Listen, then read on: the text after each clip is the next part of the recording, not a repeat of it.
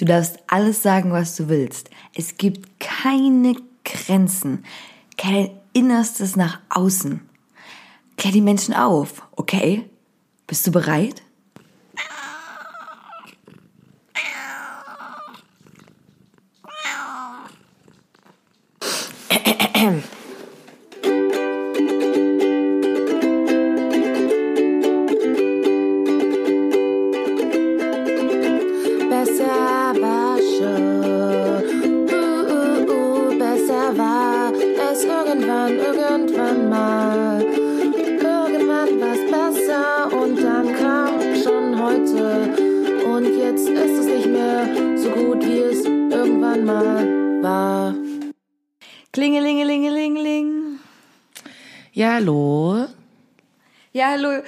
Alle Tschernobyl-Opfer, die gestorben sind im Rahmen der Katastrophe 1986. Oh mein Gott, oh mein Gott, Hilfe, was soll ich tun? Nichts, man kann nichts dagegen tun. Ist vorbei, ist vorbei. Okay. Ähm, ja, oh mein Gott, ich habe gerade Tschernobyl zu Ende geguckt. Hast du von der Serie gelesen? Nee, habe ich noch gar nicht. Also es ist, glaube ich, eine Serie, die bei HBO produziert wurde und die läuft hier in Deutschland auf Sky. Und ich finde, diese Serie sollte zur Pflicht werden für alle Menschen diesen Plan dieses Planetens. Und min- Okay. wirklich, es sind fünf Minifolgen, äh, die gehen nur 40 Minuten und wenn ihr keinen Sky habt oder HBO, sollte man die sich runterziehen. Äh, also ich habe jetzt nicht zu einer Straftat aufgerufen, aber man könnte sich die runterziehen oder vielleicht hat äh, jemand doch Sky Zugang und der kopiert die ein. Na egal, auf jeden Fall. Ähm, es ist eine Serie, die quasi äh, anhand von fünf Teilen das Reaktorunglück in Tschernobyl darstellt und es ist so, so gut und so spannend gemacht. Ich kann seit Tagen nichts anderes als mich mit Atomreaktoren beschäftigen. Gerade eben habe ich die letzte Folge angeguckt und ich bin mega fertig einfach, weil dieses Unglück so krass war und die Folgen danach so krass und ich selber gedacht habe, wow, du hast dir bisher darüber noch gar keine Gedanken gemacht. Du wusstest nur, das gibt's und das ist in Chernobyl und von äh, der Tourist-Serie auf Netflix, da kann man nämlich auch da rumwieseln. Ja, habe ich auch gesehen. Ja, genau, richtig. Wusste ich gar nichts, ne? Und äh, dachte so krass. Also ich wusste auch, ich hätte auch gar nicht erklären können, was genau passiert ist. Jetzt kann ich es aber erklären, was genau passiert ist. Ah ja. Und ich fühle mich ein bisschen wie so eine kleine Atomphysikerin. Also diese Serie ähm, ist wirklich extrem gut, weil sie auch dieses Wissen so großartig und so fantastisch vermittelt ähm, und diese ganze Tragik dahinter. Also, das ist Wahnsinn. Das ist wirklich Wahnsinn. Also, es gab jetzt diesen Reaktorunglück, ne? Und Reak also Kernkraft ist ja an sich eine super ähm, emissionsfreie Energiegewinnung, ne? Weil die ja nur Wasserdampf produziert. Und Wasserdampf, der produziert wird, treibt wiederum Turbinen an, was wiederum zu Strom dann führt, also genutzt werden kann. Und ähm, das einzig Gefährliche sind natürlich die Brennelemente. Ne? Also quasi, es gibt verschiedene Stoffe, wenn die mit Neutronen bestrahlt werden, das zur Kernspaltung führt, wird enorme Mengen an Energie freigesetzt. Und das passiert in einem Kernkraftwerk. War mir vorher auch alles nicht so bewusst gewesen. und ähm, genau, und in, in diesen, äh, also in Tschernobyl äh, kam es dann quasi zu einer Folge, dass der, äh, also Tschernobyl besteht aus vier Reaktorblöcken, ne? Und ein Reaktorblock ist davon explodiert. Und es hat quasi die Decke des Reaktors abgehoben, ja. Die Ummantelung ist explodiert und diese Brennelemente lagen frei. Ja, und ähm, das Graphit hat auch noch gebrannt. Äh, Das ist quasi da so als Ummantelung gedacht gewesen, hochradioaktiv. Und das ist passiert. Und diese, dieses Dach, sage ich jetzt mal ganz simpel ausgedrückt, ist 1000 Tonnen schwer. Und es, krass. wird, es, es ist wirklich super krass, ja. Und, ähm, und dieses Kraftwerk war, glaube ich, ausgelegt, ich habe gerade eben noch gehört, auf 3000 ähm, äh, Megawatt irgendwie, also Produktionsleistung und es hat äh, 33.000 war das letzte, was angezeigt hat, bevor es in die Luft gegangen ist. Und ähm, das ist so abgefahren, also weil ich das nicht wusste, also weil ich das wirklich nicht wusste, wie das passiert ist und es ist so interessant, äh, wie es dazu kommen konnte. Die haben quasi indirekt eine Atombombe gebaut. Ne? Und die Strahlung, die dabei freigesetzt wurde, das ist halt auch krass, weil das war mir nie so bewusst, war pro Stunde so stark, wie wenn du pro Stunde, also jede Stunde eine Bombe, die auch in Hiroshima explodiert ist, explodieren lassen würdest. Ja, krass. So hoch war die Strahlung, jede einzelne Stunde. Wow, ich krieg schon wieder Gänsehaut, wenn ich davon erzähle. Wirklich, Tscherno- Tschernobyl, unwahrscheinlich gute Serie. Ähm, Und äh, das ist ja explodiert. Und jetzt am Ende nochmal wurde vom Anfang der Szene aufgegriffen. Also der, die Serie startet mit der Explosion. Mhm. Und äh, wie es halt so ist, siehst du, wie halt Leute so, ne, die haben Prepjabit oder Prepjat hieß das, das Dorf, was quasi gleich in der Nähe, oder die Stadt gleich in der Nähe dieses Atomkraftwerks war. Und die waren mhm. so, okay, ah, da brennt was, ja, wir gucken mal, wir stellen uns mal auf eine Brücke und gucken mal zu, wie das Feuer da, ne, lodert. Mhm. Mhm. Die wussten ja aber natürlich nicht, dass das ein Reaktor, also ja, die wussten, dass ja, ein Reaktor ja, steht, aber die haben diese Gefährlichkeit ne, nicht erkannt. Ähm, die Asche, die dann quasi weitergetragen wurde, ne? Und die Leute auf dieser Brücke mhm. haben diese Asche voll abbekommen, ne? So dieser Aschenebel, ja. was man so kennt, wenn beim Hexenfeuer war, war halt hochradioaktiv. Und zwar so ja. richtig radioaktiv. Niemand, der auf dieser Brücke stand, lebt noch. Alle sind gestorben. Mhm. Aufgrund ja. dieses Ascheregens. Die wird auch die Brücke des Todes genannt. Und wow, krieg ich Gänsehaut. Ja, ja haben, ich, du bist begeistert, merkt bin, man. Also be begeistert ist irgendwie ein falsches Wort so dafür, mhm. ne? Weil es ja eigentlich eine ganz schlimme Tragödie ist. Aber mhm. ja, ich, ich finde das, äh, ich finde das so interessant. Ähm, wie das alles so ablief. Und ich meine, ich habe jetzt nur diese Serie gesehen, aber die liefert schon echt viel Information. Und 300.000 Leute wurden da evakuiert. Denen wurde gesagt, das ist zeitweise. Ne? Sie haben ihr Zuhause verlassen der Annahme, die kommen wieder zurück. Was hm. totaler hm. Quatsch ist. Die kamen natürlich nie wieder zurück. Ne? Und hm. dann haben wir jetzt am Schluss noch am Ende der Serie Bilder gezeigt, nochmal von Tschernobyl. Ähm, die Feuerwehrleute zum Beispiel, die erst zum Löschen dahin gebracht wurden, ja, in der Annahme, es war ein Brand, ja, die wurden mhm. dann dieses Krankenhaus, da was in der Nähe ist, eingeliefert und die Kleidung von diesen Feuerwehrleuten, die die ausgezogen haben und in den Keller geschmissen haben, liegt heute halt genau noch so da, ne, und ist hochradioaktiv. Mhm. Es war ja aber kein Brand, den man mit Wasser löschen konnte, ne. Ja, ja. Die äh, haben die dann mit Bohr und Sand zugeschüttet äh, und so weiter. Und äh, dann war die Gefahr, Gefahr von der Kernschmelze, weil sich das Material quasi nach unten durchgefressen hätte. Und da muss man sich mal überlegen, um eine Kühlschicht dann da reinzuziehen, dass es von unten quasi gekühlt wird, dass es nicht schmelzt, haben hunderte Bergarbeiter per Hand manuell über Wochen einen zwölf Meter äh, Tunnel da graben. Also zwölf, also der war lang, viel länger als zwölf Meter, aber der war zwölf mhm. Meter quasi unter den Reaktor, ne? Ja, ja, ja. Muss man sich mal vorstellen, ne? Ohne, also wirklich mit Schaufel, weil die konnten da nicht mit schweren Gerät ran, weil die ja unter den Reaktor buddeln, ne? Ach shit, ey. Krass. Das, das ganze Graphit, was explodiert ist, wie gesagt, hochradioaktiv, musste ja wieder reingeschüttet werden zumindest, ne? Also quasi diese Bruchstücke mussten wieder reingekarrt werden, diesen Reaktor, damit man den dann zu, zuschütten kann. Und ähm, die Leute durften nur 90 Sekunden auf diesem Dach sein, um diese Graphitdinger reinzuschütten, weil die ansonsten innerhalb der, an der Strahlung nach paar Minuten gestorben wären. Also mhm und Leute, die ja direkt denen ausgesetzt waren der Strahlung, ne, das war's. Und das ganz interessant. Warum man ne, stirbt an radioaktiver Strahlung, ist der Grund, dass die DNA verändert wird. Radioaktive Strahlung zersetzt die Zellen und bei äh, es gibt verschiedene Klassifizierungen. Also sorry, Betty, du musst dir das jetzt alles anhören. Ihr euch da draußen ja, okay. und ihr euch da draußen auch, ja, weil falls ihr nicht hier sehr guckt, habt ihr zumindest ein Mindestmaß an Informationen. äh, gibt aber im Internet auch sehr sehr gute äh, Protokolle und Berichte, die quasi so minutiös diesen Ablauf da darstellen.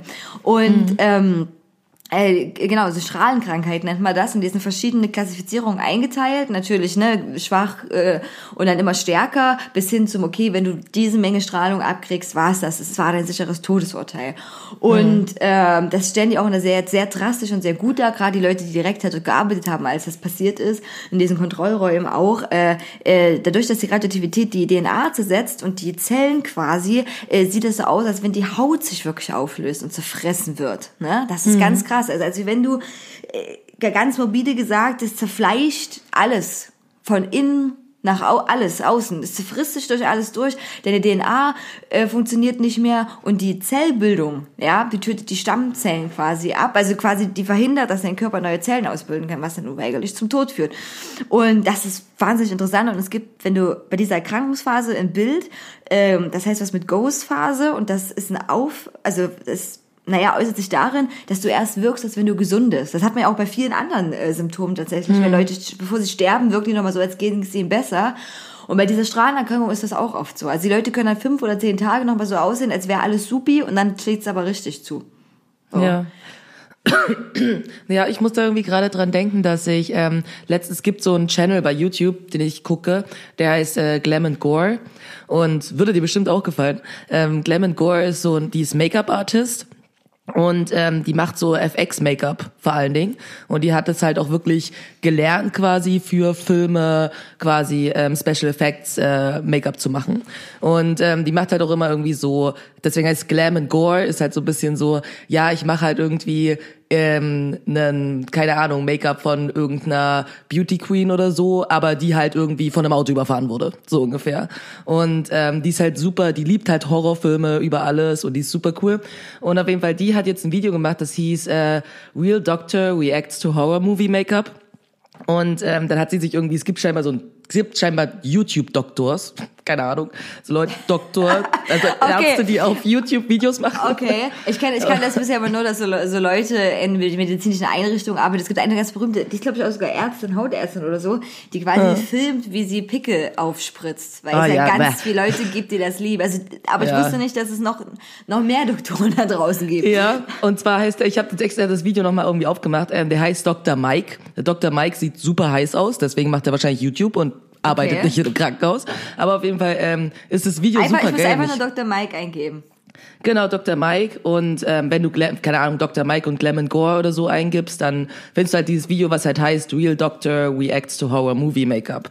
Und das Video war halt so cool, weil äh, quasi ähm, die von Glam and Gore, Mikey heißt sie, hat ihm quasi so super Spoiler-Alarm, ne? Also für alle Leute, die irgendwelche Filme noch sehen wollen oder so, die sie im Horrorbereich noch nicht gesehen haben, sollten sich vielleicht nicht angucken, aber sie quasi so verschiedene Filme, so Saw und alles mögliche, also jede, auch Filme, die ich nicht kannte oder Filme, die ich nur vom Namen kannte. Es war auch hier, ähm, was ist das, äh, der, ähm, äh, jetzt fällt mir das Wort nicht ein, hier, wo die den, den Kopf hat, der sich dreht. Super alter Film. Ähm, der Exorzist. Genau, der Exorzist und bla und so. Die hat halt super viele verschiedene Filme quasi rausgesucht und er als Arzt, der war halt so, oh, ich kann Horrorfilme gar nicht sehen eigentlich. Was denkst, was super weird ist, wenn du Leute ausschneidest normalerweise. Aber ähm, und der hat sich das angeguckt und hat dann halt quasi kommentiert, ob das real ist. Also ob so wie das quasi dargestellt wurde in dem Film, ob das in echt so wäre. So. Okay, das finde ich übelst gut. Ja, das, ich dachte mir schon, ich habe das geguckt, dachte, du würdest es super finden, deswegen spoiler ich jetzt auch nicht. Aber ähm, das ist ein super geiles Video. Aber ein, ein, für eine Stelle spoiler ich, es ging um einen Film, den du bestimmt auch kennst, ähm, das ist irgendwie auch so nach einer wahren Begebenheit und da war es halt auch einer Person, die quasi Radioaktivität ausgesetzt war. So. Und sie hat ihm das gezeigt und er hat gesagt, das sieht tatsächlich wirklich echt so aus. So, und das fand ich krass, weil das sah eigentlich gar nicht so super spektakulär aus. So irgendwie war die Haut so super glänzig und irgendwie aber aufgedunsen und so. Und er war so, ja, das würde tatsächlich so aussehen. Und ähm, das fand ich krass, weil du hast halt irgendwie so andere Sachen, wo, keine Ahnung, Leute sich halb zu Tode bluten oder irgendwelche Haut abgezogen bekommen oder so. Und er ist so, ja, nee, also das würde definitiv nie so aussehen. Das, das wirkt. Okay, ich habe parallel äh, das Video, also nur YouTube aufgemacht und ja, das Ja. stimmt. Ich würde, also der ist schon, ja, hm, ja. ja, kann man, kann man schon mal machen, ne? Ja, und der ist echt sympathisch, finde ich auch. Also die beiden und Mikey halt, die auch den Channel hat, ist, ich finde die halt auch super cool, die ist super nett und super cool. Und ja, das Video ist halt nice. Also wer sowas mal sehen will, wen sowas interessiert, ähm, ich finde es ein gutes Video. Okay, krass. Und Ich, es ist witzig. also ich finde das auch super, ähm, super abgefahren, äh, diese ganzen, also diese Massenkünstler, die da diesen Mhm. Film arbeiten, sich wirklich stundenlang, stundenlang dauert das, ja, wenn du jemals Ja, richtig ja. zurecht machen willst, da hinstellen, eine, eine Geduld haben und teilweise Sachen vollbringen, wo man denkt so, what the fuck. Also ich dachte auch mal, dass das wäre ein cooler Job auch irgendwie auch Mhm. so. Du, weil du bist mit den ganzen Stars, bei, mit beim Film, hast aber genau eine ganz glasklare Aufgabe, die dir übertragen wird, ne? Mhm. Ähm, also das äh, fände ich irgendwie super cool. Ähm, Gerade mit diesem Blutverlust, das stimmt, das ist im Film immer echt absurd, weil man so denkt, okay, das ist wirklich viel, was du gerade verloren hast. Und dann sind die so, ja, verbind mich einfach. Das, das, Ja, geht, ja. das geht schon. Ich war jetzt Genau. auch in letzter Zeit auch wieder also zum Blutspenden und gestern war ich zum Plasmaspenden und selbst die Plasmaspende, wo, da kriegt man es ja wieder zurückgepumpt, da wird ja nur das Plasma ähm, wieder rausgewonnen mit einer Zentrifuge, wenn mich nicht alles täuscht, was total krass ist eigentlich, dass quasi deine Blutbestandteile getrennt werden. Und dieser Apparat sieht ja so ein bisschen auch aus wie aus so einem Horror-Movie-Film, ne? Oder, oder auch noch von Tschernobyl. Also ne, so ein bisschen alt, irgendwie so ein bisschen russische Ja. Anführungszeichen. ähm, aber ist halt krass, ne? Was das halt trotzdem vollbringt. Du denkst so, okay, das sieht aus, als hätte ich da reingepisst in dieses, äh, in dieses Ding. Und äh, ja, danach ging es mir hm, nicht so gut und nach der Blutspende war es noch viel schlimmer. Danach war ich so, wow, das Blut kam übelst schnell rausgelaufen. Wow, ich habe, ich habe gewonnen. Was auch immer. Schnellste Blutentnahme ever an dem Tag. Äh, und dann war ich einkaufen, voller Enthusiasmus. Da dachte ich so, scheiße, ich fliege jetzt hier gleich um. Ich muss jetzt an den Regal also kurz hier so festhalten, weil mir echt schwindlig geworden ist. Und dann soll mir noch mal einer erzählen, dass sie hier, ne, sich halb ausbluten ist, wie so ein Schwein und dann noch natürlich noch weiterkämpfen kannst. Ja, natürlich. Also es ist total absurd. Der, der Typ hat halt auch in dem Video ging es um einen, ich sag nicht welcher welcher Film, ne, aber bei einem, da war auch einfach so, ja, das funktioniert überhaupt gar nicht. Und sie so, ja, wieso nicht? Und wie lange würden die denn quasi überleben? Und er war so, naja, die würden alle an der Sepsis sterben, ich gebe denen eine halbe Stunde. so, ne? Und dachte so, der ganze Film ist so, ja, stundenlang, dann überleben die das am besten doch alle und bla. Und er denkt so, nie im Leben würde irgendeine Person das überleben. Niemals. Ich Ja. meine, ich meine, klar, es muss ja auch gerade in Ho- Horror-Movies und gerade auch Gore-Movies, ich auch sehr liebe, muss es ja schon ein bisschen übertrieben sein. Ne? Ja, es gibt natürlich. Ja, gibt ja auch diesen berühmten Film Mä- äh, Märtyrers, ähm, der äh, französischer Film ist, wenn mich nicht alles täuscht, und äh, Mhm. der auch geremaked wurde. Und da geht es darum, wie viel Schmerz kann man ertragen, bis man quasi in so eine Grenze ähm, des Seins kommt. Nach dem Motto, so man öffnet Mhm. das ähm, Tor zum Tod, ne? Und sieht dann danach, aha, so, jetzt erfahre ich alles, aber lebe noch und kann dann sagen, was passiert. Das war so eine Sekte, die hat gesagt, es wäre cool, wenn wir das machen. wenn wir so ein paar Frauen foltern, prügeln äh, und dann am Ende einer die Haut abziehen. Und äh, ja, also die liegt dann da mit abgezogener Haut und ähm, naja, wenn die Haut so abgezogen ist, hm, jeder hat sich schon mal geschnitten. Das ist äh, nicht so gut. Man überlebt dann nicht unbedingt so lange, weil die ja doch recht viel schon ähm, zusammenhält. Und ja, genau, Märtyrers. Aber trotzdem möchte ich sowas noch gerne sehen. Also für mich ist das auch total okay, aber Ja. ja, don't try this at home. Ne? Leute, da, da geht das nicht mit der Haut so leicht abziehen. Ich habe Ja. gestern auch ähm, den neuen Ari Aster Film, oh Gott, ich bin so schlecht mit Namen, wo Ari Aster ist eigentlich gut zu merken, gesehen. Der hat auch den Film Harry the Terry, was man niemand, was niemand richtig aussprechen kann auf Englisch, ähm, also das Erbe quasi, äh, auf Deutsch äh, gemacht und der, Ah. äh, der Midsommerfilm, vielleicht hast du den in der Vorschau mal gesehen. Nee, ich glaube nicht. Okay, also Midsommer ist wirklich wie die, ne, was Ikea auch immer feiert, davon kennen das wahrscheinlich die meisten, zum Ikea-Fest. Ja, daran habe ich sofort gedacht bei Midsommar, ja, an Ikea. Oder? Doch, nicht? Nee, aber ich war auch schon in Schweden, wenn Midsommar war. Ach so. Naja, die haben aber so Angebote Ikea. Also manchmal kriegt man auch so gratis Sachen bei Ikea zu, zum Mitsommer. Naja, gut, auf jeden Fall. Und geht's darum, Freunde fahren halt dahin, irgendein Typ sagt, ja, ich habe das so voll krasse abgefahrene Verwandtschaft, wir leben da nirgendwo und wir machen da immer ein ganz großes, geiles Mitsommerfest. Und man wird schon so als Zuschauer langsam suspicious, wenn man so denkt, so, hm, abgeschieden, im Nirgendwo und Leute bringen ihre ausländischen Freunde mit. Naja, hm. Und äh, es ist ein krasser Film. Also ich fand ihn sehr, sehr gut. Filmerisch, Musik war top gewesen. Es war kein klassischer Horrorfilm, kein klassischer Gore-Film, aber schon irgendwie. Und es spielt komplett im Hellen. Das ist das Besondere, was sehr wenige Horrorfilme ja machen. Because it's Midsommer, ne? Da wird es jetzt nicht so dunkel in Schweden. Ja. Und äh, ja, also kann ich Was auch gruselig ist, by the way. Ja, das stimmt. Also, ich find's super weird, wenn, als wir, als wir da waren, ich war einfach nur so, wie, wie, wann, wann sollst du schlafen? Im Hellen? Das ist einfach super merkwürdig. Ich find's schon gruselig. Ja, also das ist dein ganzes Gleichgewicht halt durcheinander bringt, so, ne? Mhm. Und Tag und Nacht und alles dasselbe. Der Film steigt auch mit einem sehr harten, richtig harten Einstieg ein. Ähm, wer das jetzt nicht gespoilert haben will, muss kurz fünf Sekunden weghören. Ähm, den Rest spoilere ich aber nicht. Und zwar äh, geht es darum, dass die Hauptprotagonistin, deren Familie bringt sich um. Und beziehungsweise ist es nicht direkt so, die bringt sich nicht sehr um, die wird quasi von der Tochter, also ihrer Schwester, umgebracht mit einer Kohlenmonoxidvergiftung. Ne? Oh. Die Schwester, äh, die Eltern schlafen und die wissen nichts davon. Kohlenmon- Kohlenmonoxid ist ja wirklich ein sehr tödliches ähm, Gift. Äh, das merkt man nicht, wenn man das einatmet. Und äh, die sind halt quasi im Bett. Die hat äh, Autos angemacht, ne, Schlauch hinten am Auf Auspuffrahmen reingeführt ins Schlafzimmer. Eltern sind gestorben und sich selber hat sie den Schlauch direkt in den Mund eingeführt. Und äh, das ist schon ein sehr herbes, sehr herber Anfang. Also wo man denkt so, okay, einmal wirds Herz so rausgeschnitten bei einem. So, und das äh, war auch diese große Sache um diese Kohlenmonoxid-Vergiftung, wo die Jugendlichen in der Garage gestorben sind. Ja, ja, ja. Weißt du das noch, wo es auch Winter war Ja. und kalt war und die die Heizung Ja. angemacht haben? Und ähm, also ist ja auch sehr tragischer äh, Tod, wenn man dann halt wegnickt, einschläft und nichts merkt und stirbt.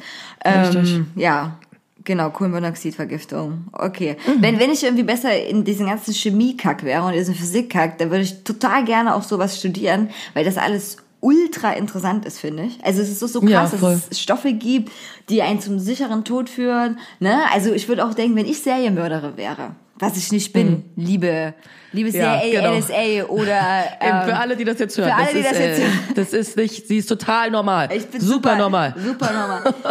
Und was die meisten Serienmörder auf den ersten Blick schreiben. Naja, gut, egal. Dann denke ich immer, ich würde einfach alle mit Gift umbringen. Also ne, wirklich, weil das, weil, weil es gibt so krasse Verbindungen, die, die den Körper so, weiß ich nicht, äh, außer Gefecht setzen. Ich, ich meine, das wird in manchen Filmen auch so ein bisschen angesprochen, ne? Aber gerade wenn Leute sich so ewig betteln hin und her und dann niederschlagen mit irgendwas und so. Und ich denke nur so, wow, ich hätte ein paar Spritzen dabei, würde jemand schnell Spritzen initiieren, so schnell kann er gar nicht gucken und zack, bumm, Ja. in ein paar Sekunden ist er weg. Ja, wäre viel schlauer. Wäre viel schlauer. Man muss natürlich an die Sachen rankommen und das auch wissen und Mhm. so, aber ich denke mir dann immer so, okay, das wäre, wenn ich, dann wäre, dann wär, würde ich das so machen. So, ich meine, Mhm. viele Frauen töten ja auch mit Gift, ne, weil es natürlich diese, äh, das bisschen ausgleicht, die, die unterschiedliche Körperbau oder Muskeln oder was auch immer. Ja, und halt auch einfach viel schlauer ist. und viel schlauer ist, genau, wenn man die richtigen Sachen nimmt. Das ist ja auch super gruselig, auch sind die auch sehr schwer nachweisbar tatsächlich. Also, Mhm. das, ne, ich finde das einfach nur hochinteressant, auch, auch mit dieser Radioaktivität, dass es Stoffe gibt, die quasi sagen, nö, du Zellen, hört hier aber alle mal auf, ich töte halt alles so, ne? Also, es ist schon, Mhm. ja. schon richtig, richtig krass. Und bei dieser Radioaktivität, du merkst, Tschernobyl ist ein Thema, was mich wirklich sehr beschäftigt, Mhm. ähm, ist das ja auch noch schlimmer fast bei Kohlenmonoxid, weil du das so ja gar nicht, gar nicht siehst. Ne? Ja. Also nicht mal irgendwie durch den Auspuff oder durch irgendwie was in Luftveränderung vielleicht, wenn du ganz genau hinguckst, keine Ahnung. Es ist aber einfach da, ne? Und das ist ja, Ja. auch diese große, dieses Absurde, was bei diesem Unglück passiert ist. Dieser offene Reaktor, du siehst, wie es qualmt, die Leute und die Kinder spielen da in diesen kleinen Stadt daneben und sind draußen, wo du denkst, wow, just in diesem Moment sind die einer enormen Strahlung ausgesetzt. Und die checken das Ja. halt nicht, ne? Ja, das ist super, super gruselig. Ähm, was anderes, bewegen wir uns mal in die Fernsehwelt, Landschaft da draußen. Hast du gelesen, dass Heidi Klum und Bill Kaulitz bald ein neues Format bekommen? Nein. so dolle habe ich das nicht gelesen. Okay. Nee, was denn für Format? Okay, okay, aber, aber, tipp mal, was könnte das für ein Format sein? Oh Gott, irgendwie, wir wollen zusammen ein Kind bekommen. Irgendwas mit Kindern. Aber, aber, also, okay, aber das ist ja Bill, also nicht Tom. Ach so, stimmt, das ist ja sein Bruder. Ja. Okay. Ach, die zwei haben jetzt, okay, das Ja. ergibt ja gar keinen Sinn. Hä? Was haben, okay, nee, das ist ja noch bescheuerter. Ähm, was könnten die für Format haben? Irgendwas mit Umstyling von Menschen oder Häusern oder Haustieren. Ich will, das mit aussehen, super. Wenn du dann dein, "Hm, ja, ich finde, du solltest mehr lächeln, deine Persönlichkeit. ja, so ungefähr. Die kommen nicht zur Geltung. Äh, nein, es war tatsächlich, ähm, aber es war schon ganz nah dran. Okay. Äh, sowas in der Art wie RuPaul's Drag Race neu aufgelegt. Ach, Ja. wer zur Hölle braucht das? Ja, vor allem ein fucking deutsches Format mit fucking Heidi Richtig. Klum und fucking Bill Kaulitz. Eben, und es gibt halt RuPaul's Drag Race. Dann gucken Leute doch das. Also warum? Nein, verstehe ich nicht, verstehe ich nicht. Okay. Ja, ich äh, habe das auch letztens gelesen. Ich weiß nur, dass es äh, in der Community da ziemlich äh, umstritten war, eben weil das... Ja, weil die nichts mit Drag zu tun Ja, haben. genau. So, was Ja. zur Hölle?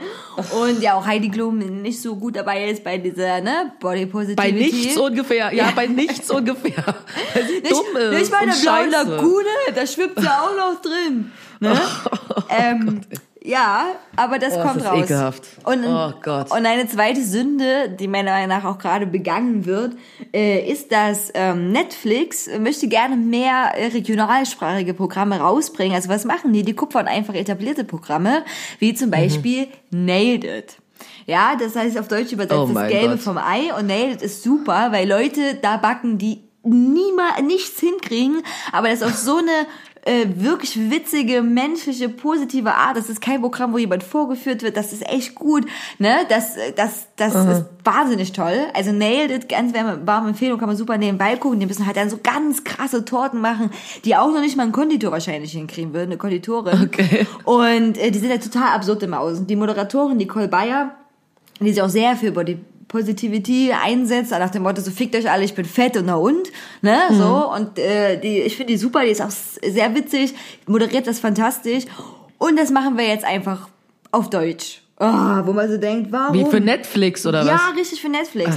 Netflix hat sich zur Aufgabe gemacht, mehr regionale Eigenproduktionen zu machen und deswegen und, äh, Weil das machen die doch schon die ganze Zeit eigentlich, dachte ich. Und da gibt's ja auch gute Formate. Also Ja, aber die fangen jetzt an, solche Serien auch mehr zu kupfern an, ne? damit die Leute ihre Okay. deutschen Moderatoren haben und diese deutschen Kandidaten haben. Ja, aber ich kann halt auch da gucken, ist auch eine deutsche Produktion.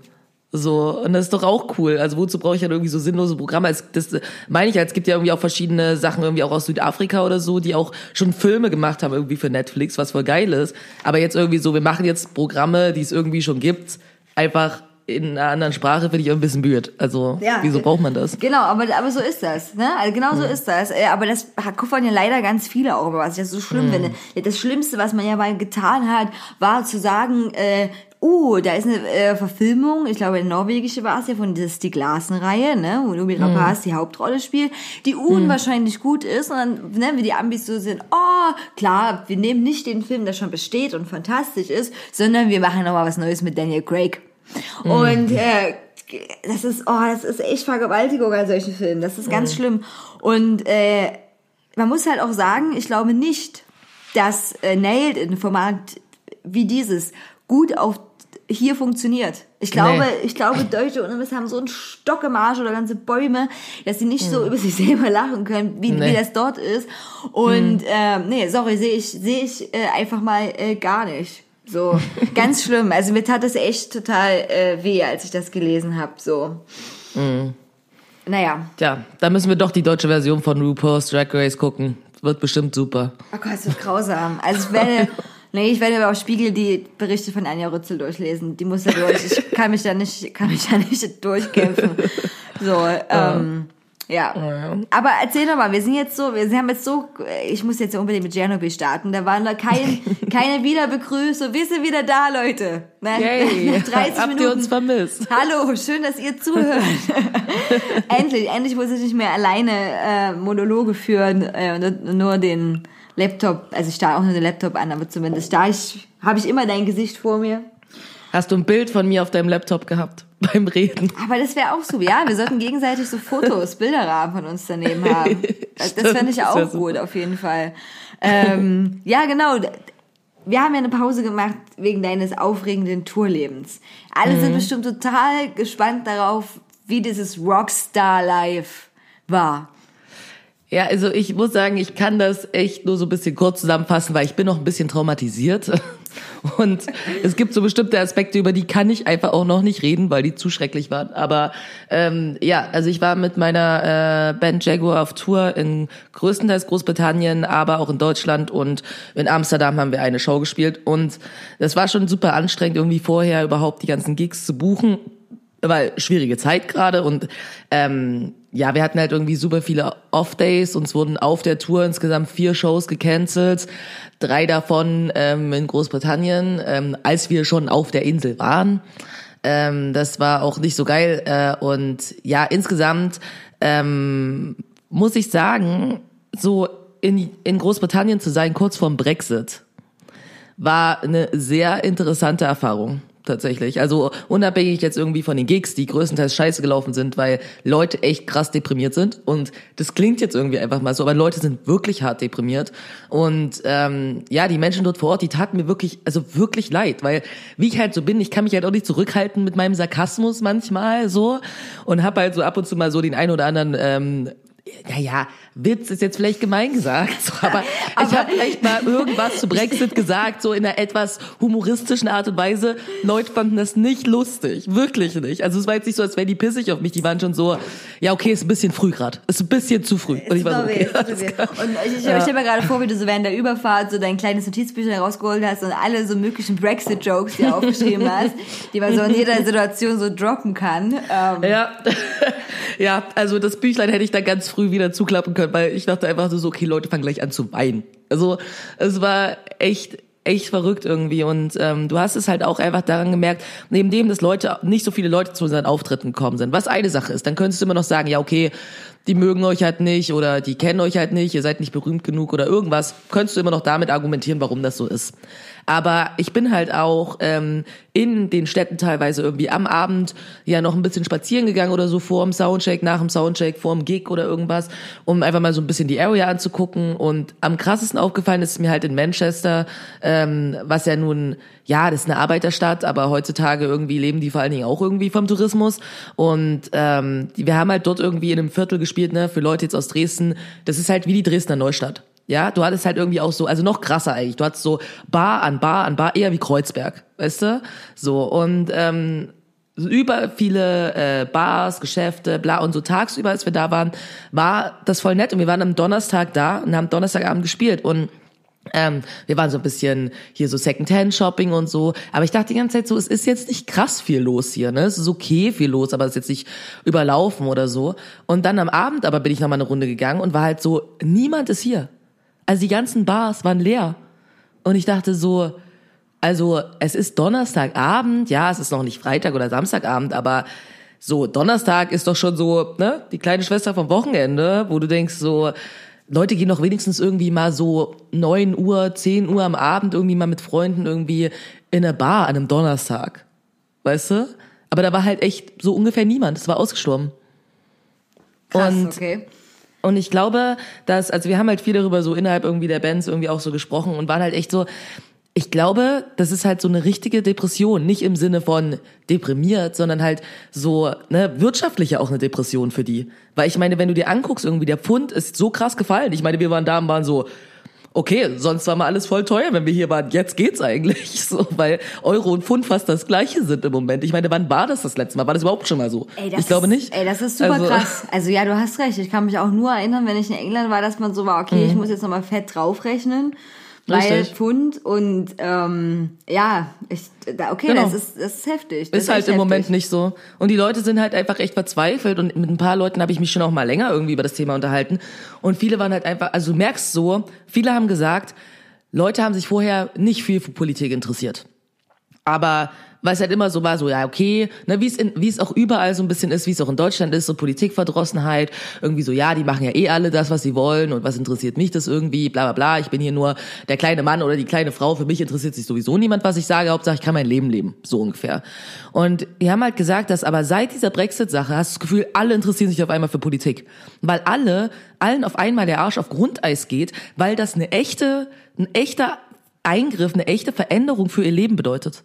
So, es ist halt nicht einfach nur, oh na ja, ähm, verkaufen wir jetzt mehr das oder verkaufen wir jetzt mehr das und sitzt jetzt der Typ irgendwie im Parlament oder der, das interessiert niemand, sondern dieses so, ja keine Ahnung, ich habe Verwandte im Ausland, was mache ich denn? Keine Ahnung, ich wollte eigentlich dort und dort studieren oder das jetzt kann ich es nicht mehr machen oder Leute, die auch in äh, im europäischen Ausland halt irgendwie leben, die halt nicht wissen, okay, müssen sie jetzt zurück, kriegen die hier ein Visum? Wie was denn? So, ich habe einen Typ irgendwie in Kopenhagen getroffen, der lebt irgendwie seit 20 Jahren irgendwie in Dänemark. So, und ist halt Brite, aber der hat halt einen britischen Pass.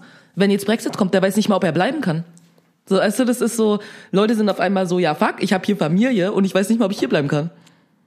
So, und das ist halt für Leute real. Und ja, das ist irgendwie so ähm, auf dieser Tour mir viel krasser bewusst geworden. So, und ich glaube, das ist das, wovon man hier gar nicht mal so viel mitbekommt. Also teilweise natürlich, und alle sind so, ja, Brexit ohne Deal und so wird halt super kacke. Aber so richtig, was für eine Angst die Menschen wirklich haben. Ich glaube, das kommt hier auch nicht so richtig an. Nee, auf gar keinen Fall. Das ist halt wieder äh, diese, in Anführungszeichen, räumliche Distanz, die du dann dazu hast. Ne? Du hörst es mal, vielleicht siehst ein paar Sachen. Mhm. Äh, das Einzige, was manchmal immer so auffällt, also wenn ich einen Spiegel online die Seite früh aufmache und äh, ne, äh, war ganz oft immer nur so, oh, die haben jetzt wieder da im Parlament getagt und sich gestritten Mhm. und geschrien und äh, Boris Johnson heißt er ja, ne? Ja, ja, ja Spasti. äh, ne, äh, mit seinen, Mhm. ja, ich verschieb's, äh, ne, ich darf's doch nicht, ich, ja, ich setz das auch, also bla bla bla, Ja. es ist super verwirrend. Ähm, und dann denke ich so, ja, du hast recht, es ist, bedeutet eine richtige Einstellung im Leben. Aber es ist so ein bisschen ähm, wie bei vielen Dingen, muss man sagen. Also, ne, manchmal muss halt auch ne, erst was Beschissenes passieren, damit man halt merkt, fuck, ich hätte mich mal vorher eher für Politik interessieren sollen. Ne? Also, Sicherlich, also das sicherlich. ist jetzt eine traurige Wahrheit und das werden die Leute sicherlich selber auch gerade Mhm. mehr als alle anderen begreifen. Aber ähm, dass diese, diese weitreichenden Konsequenzen, und ich muss ganz ehrlich sagen, ich habe mich zwar auch noch nicht so mit Brexit auseinandergesetzt, aber die Frage ist halt wirklich, äh, hätte diese Abstimmung, also äh, ist das wirklich klug gewesen, dass Leute, also ne, diese Volksabstimmung da zu machen? Die Abstimmung war dumm. Also Leute Also- vor Ort haben, haben zu mir gesagt, dass diese Abstimmung, die war halt, du hast, die haben halt einfach nur gesagt, hey, habt ihr Bock aus der EU auszutreten? Weil wir finden die doof, weißt du? Und Leute waren so, ja, voll, wir finden die voll doof, weißt du? Und ich meine, das war ja trotzdem auch, die Abstimmung war ja eng. Ist ja nicht so, als hätten die eine krasse Mehrheit gehabt, weil Ja, das war ja. irgendwie so paar 50 Prozent. So, und ähm, das war halt einfach nur auf so eine Art und Weise so, hey Leute, weißt du, hey, wir sitzen in der Kneipe, habt ihr mal Bock aus der EU auszutreten? Ungefähr.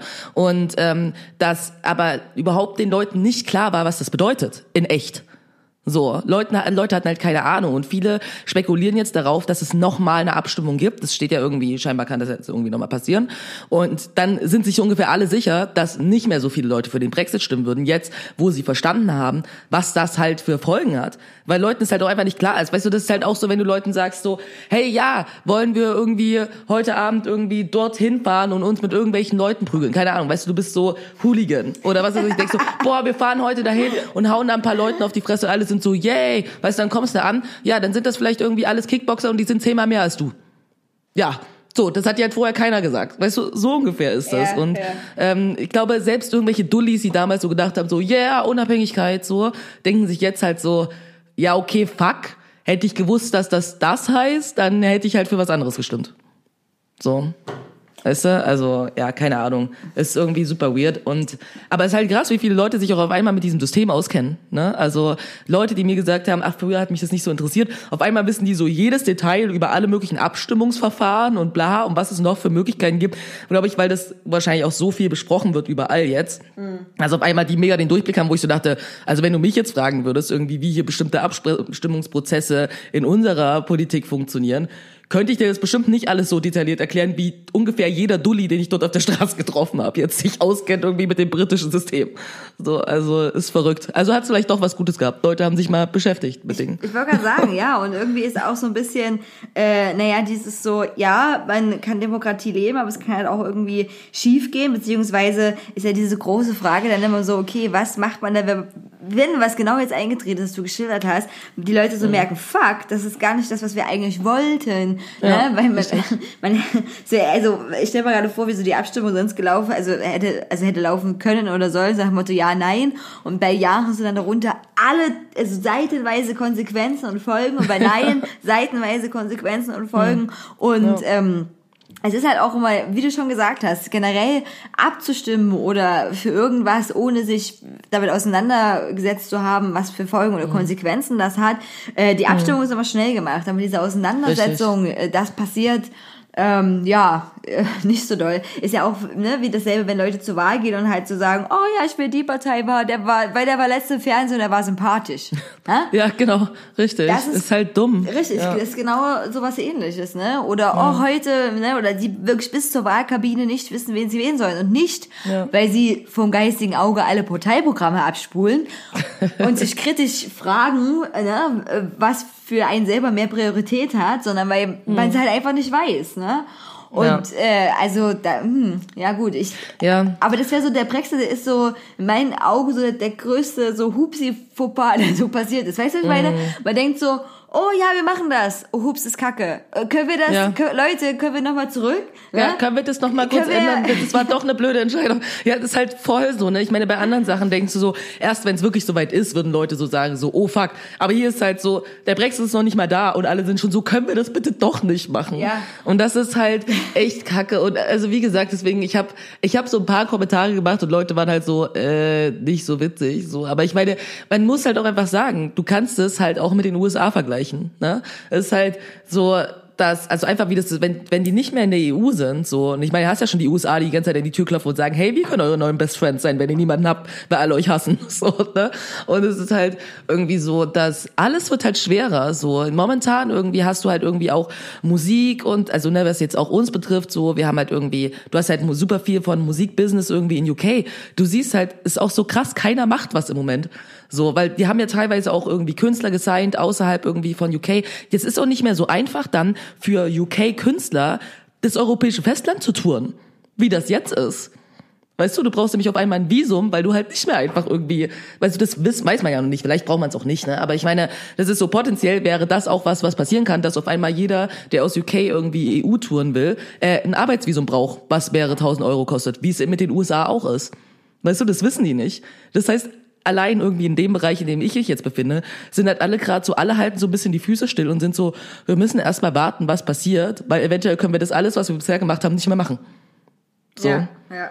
Und das ist halt super dumm einfach. Und das ist ja ein Businesszweig jetzt so, ne? Aber auch für alle möglichen anderen Businesszweige so. Weißt du, hast irgendwie, gerade was die ja irgendwie mit ihrem ganzen Landwirtschaftsbla und so, was die irgendwie auch in UK haben. Ich meine, andere äh, in, in der EU denken sich jetzt halt auch so, hahaha, bald sind die raus. So, dann sind wir irgendwie am längeren Hebel, weil für die wird's halt viel komplizierter, auf einmal irgendwie auch Handel zu betreiben, eventuell. So, alles Dinge, die wir nicht wissen. Aber Worst-Case-Szenario kann halt alles richtig scheiße sein.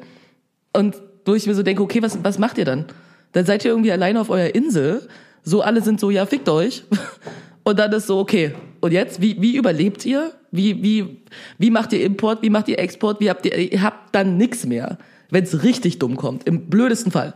Ich denke zwar nicht, dass es so weit kommt, weil ich denke schon, dass die EU irgendwas anbieten wird, im Endeffekt. So, aber ich meine, Worst-Case-Szenario könnte im Prinzip auch so aussehen. Aber ich finde das auch trotzdem, also abgesehen davon, äh, dass es schon auch okay wäre, was anzubieten. Aber irgendwie, wenn ich EU wäre, wäre ich dann auch so, nö, ihr Vollpfosten habt gesagt, wir spielen nicht mehr mit. So, Ja, ja, ja, dann spielt richtig. jetzt halt alleine, ne? Also das ist halt, das ist halt so ein Absurdum, weil jetzt mal ganz spitz gesagt, äh, kann ja nicht sein, dass England sagt, wir wollen nicht Teil der EU sein, aber wir wollen alle Vorteile weiterhaben der EU. Also dann müsst ihr auch alle Mhm. natürlich. Verpflichtungen haben, ne? Also das, so, Richtig. das läuft halt nicht so im Leben und Ja, ja. und äh, äh, also ich könnte mir auch vorstellen, wie gesagt, was du schon gesagt hast, vielleicht Neuabstimmung oder wenn das alles Mhm. durchgesetzt ist, dass dann immer die Leute sind so, hallo, nach paar Jahren, dürf, dürfen wir wieder rein? Ja, dürfen wir wieder mitspielen, bitte? Ja, ja, also Ja, das ist ja. so, dass so, so, jetzt habt ihr ja gemerkt, wie kacke das ist, ja gut, dann, Mhm. aber klar, das ist, also es sind so, so viel krasse Bürokratie und so viel Geld und, und alles oder, Mhm. Ja. oder Humankapital und Zeit, was damit Anführungszeichen verschwendet wird, weil man irgendwie so eine, ne, eine Entscheidung, die jetzt die Mehrheit sicherlich bereut, äh, ähm, Mhm. dann irgendwie durchprügelt noch, weil man hat's ja entschieden. Ne? Genau. Also, Ja, und auf der anderen Seite, ich meine, um auf die Tour auch zurückzukommen, so, ne, wir hatten halt auch ein, eine fast Kneipenschlägerei in Manchester.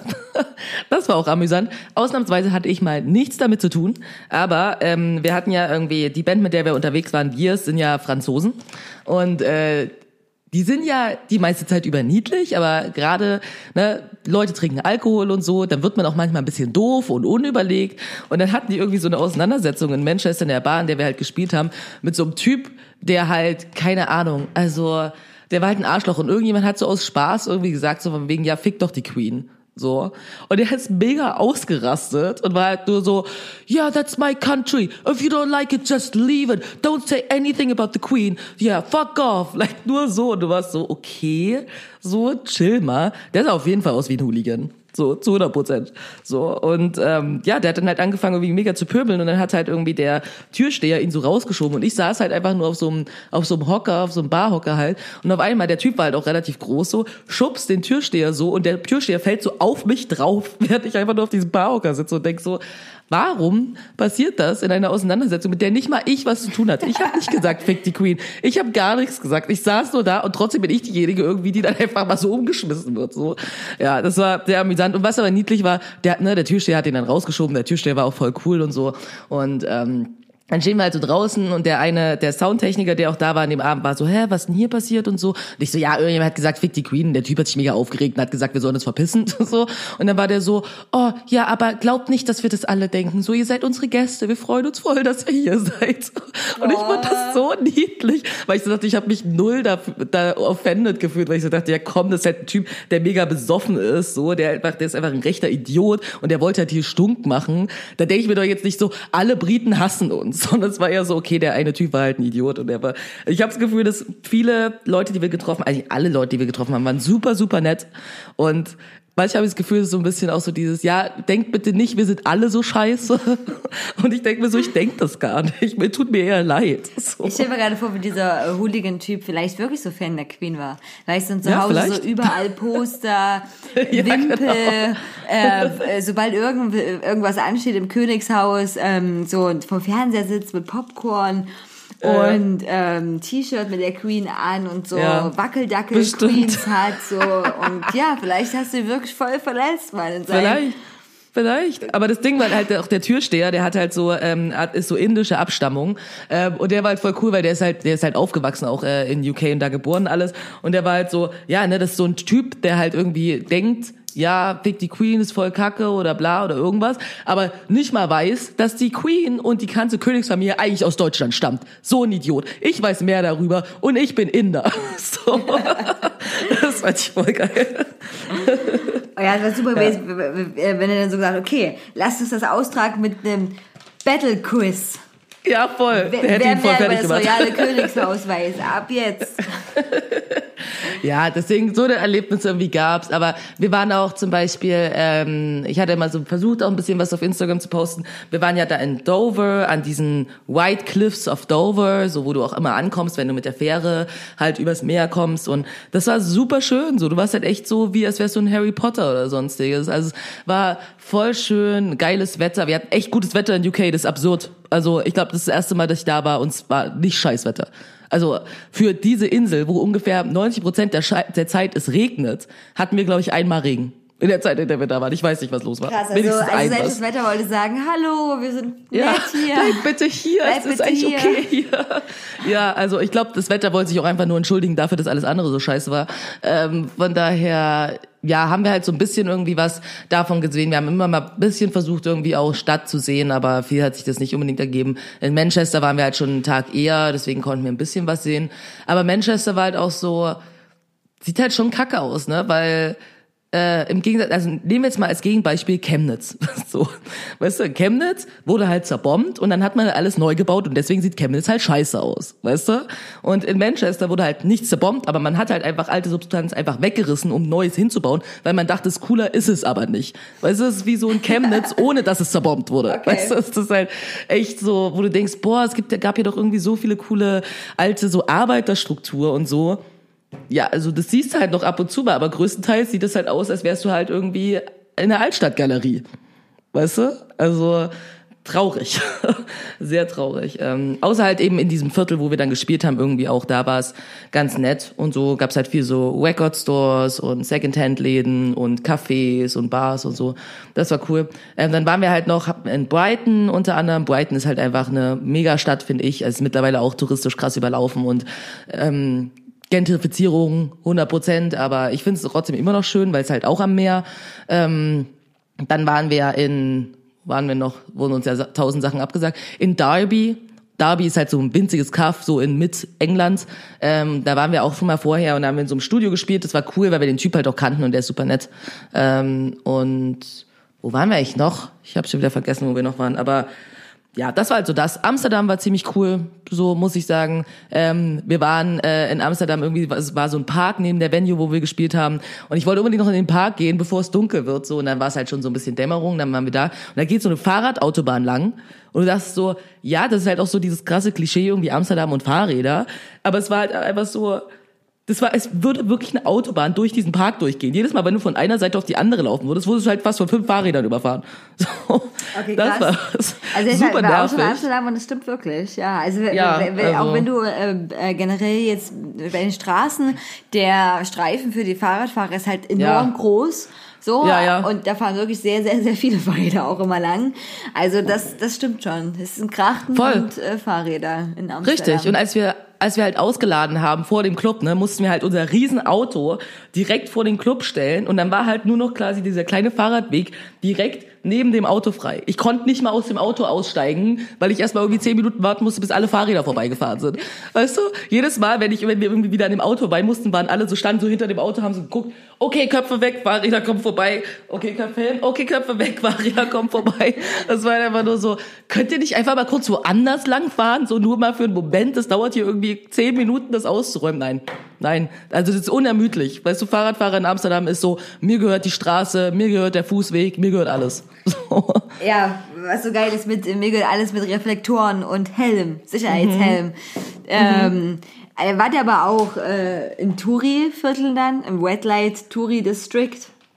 In Amsterdam, ähm, Ja. nee, also wir waren am nächsten, wir hatten halt auch einen Off-Day nach Amsterdam und da waren wir halt auch noch eine Weile da und ähm, ja, wir waren schon so auch Krachten und bla, also jeder hat so ein bisschen seins gemacht, ich war halt irgendwie mit Lemmy unterwegs, ähm, weil, ja, ich hatte keinen Bock, das zu machen, was die anderen machen wollten ähm, und genau, aber im äh, Rotlichtviertel waren wir nicht, äh, ich war schon mal da, weil ich ja auch schon ein paar Mal in Amsterdam war und ja, ich meine, ich glaube, wir waren ja auch einmal zusammen, ne? Äh, waren wir da auch im Rotlichtviertel, als wir das letzte Mal in Amsterdam waren? Kannst du dich erinnern? Ja, doch, wir sind durchgelaufen und Ja. da hat Bloody auch, glaube ich, was Bloody Wasser auch abgekriegt, weil sie so lange gestarrt Oh. hat äh, von oben. Und ich war dann auch später nochmal mit Heidi da gewesen und da haben wir uns auch Ja. ähm, so eine Show angeguckt, diese Live-Sex-Shows. Ja. Ne, so aus Interesse auch. Also, ne, ich konnte mir das schon vorstellen, kann man sich ja schon, wie das funktioniert, ne? Aber na gut, oder bist ja in so einem großen Saal, also du zahlst schon enorm viel Eintritt, aber dafür bekommst du quasi auch, ähm, glaube ich, zwei gratis Getränke und du darfst so lange bleiben, wie du willst. Ne? Das ist wie so ein Kinosaal und vorne hast du halt quasi ein rundes Bett, was sich immer wieder so dreht, ne? Und darauf haben dann Ja. halt Leute Sex, so einfach. Und jedes äh, Paar ähm, hatte so eine bestimmte Anzahl an Minuten, die das dann halt seinen Akt vollzieht. Und dann kam zwischendurch immer so eine lustigere Show und dann ging es wieder von vorne los. Und irgendwie, weiß ich nicht, sie wird also versackt. So, die Sitze waren auch echt gemütlich und war bestimmt so, keine Ahnung, drei Stunden in diesem Teil. Ähm, aber weil es auch super interessant war, das dann so menschlich zu beobachten. Also das fand ich tatsächlich mega krass, weil man einmal war so, oh ja krass, jetzt machen die das, jetzt machen die das, jetzt machen die das. Und dann hat sich das ja immer wiederholt, immer wiederholt, ne? Und du hast ja den Leuten halt so richtig noch angesehen, den Darstellern halt auch so, okay, jetzt machen wir wieder das, jetzt machen wir wieder das, ne? Also es ist halt wirklich, also wenn du immer wieder dieselbe Choreo machst, exakt genau so. Und äh, das war schon, war schon krass so, ne? Ja, auf jeden Fall ist man irgendwann gegangen. Aber auch, weil so, okay, wir haben so viel Geld dafür bezahlt, wir können ja jetzt nicht nur für 10 Minuten hier bleiben, ey, das macht dann keinen Ja, Sinn.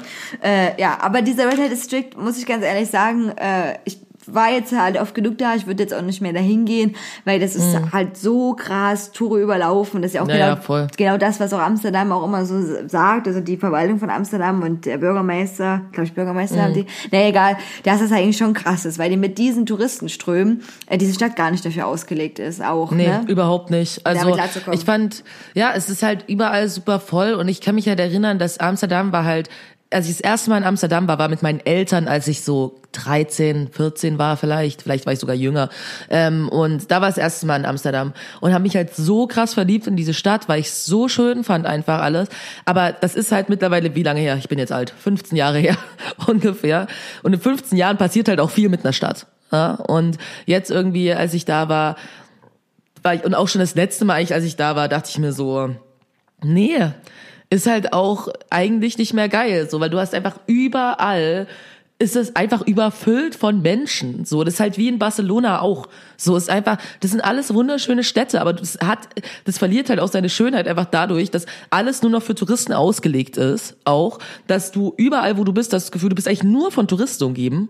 Und das finde ich jetzt einfach nicht angenehm. So, ich will nicht das Gefühl haben, ich höre überall, keine Ahnung, Deutsche, wenn ich auf der Straße in Amsterdam laufe. So, weißt du? Es ist so, ich will irgendwie nicht irgendwie fühlen, als würde ich halt, ich bin klar, ich bin auch Touristin, aber ich will halt nicht das Gefühl haben, hier sind mehr Leute wie ich als Touristen, als Menschen, die hier leben.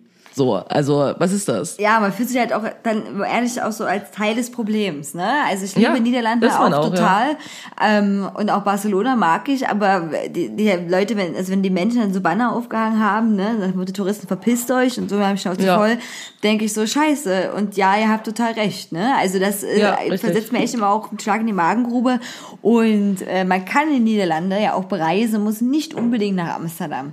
Also ne, Absolut. es gibt, also ich war auch schon Rotterdam und Den Haag und so wunderschöne Plätze wirklich und Amsterdam, äh, Amsterdam hat auch Sachen zu bieten, auch außerhalb dieses ganzen Distrikts. Also ich glaube, auch wenn Ja, man sich voll. ganz hart im Zentrum bewegt, ist das auch schon wieder ein bisschen anders. Ja. Und Niederlande generell wirklich wunderschön, aber eben, man muss sich fragen, will ich dazu beitragen? Und eigentlich ist gerade vor allem Rotlichtdistrikt. Das ist ja selber, was mit Hamburg St. Pauli passiert ist, ne? Ja, ja, genau. Es ist nur so oh ja, hier gibt's Sex und das und jenes Mhm. und wo man so denkt, okay Leute, regt euch mal ab, das ist jetzt auch, also ne, als hätten Leute noch nie, noch nie eine Prostituierte gesehen, ne? Mhm. Ja, ja. Oder, oder, oder, oder keine Ahnung so, wo man auch so denkt, krass, ey, oh, da gibt's Penislollis und so, ne? Ja, das ist so krass voyeuristisch einfach auch Ja, natürlich gerade in dem Bereich super. irgendwie mit Prostitution. Aber ich meine, ich denke mir halt oft, ich habe das hier in Berlin häufig, dass Leute irgendwie auch so ein bisschen sind so, ja, hier ist es alles nicht so schlimm mit Touristen, in Berlin ist viel besser.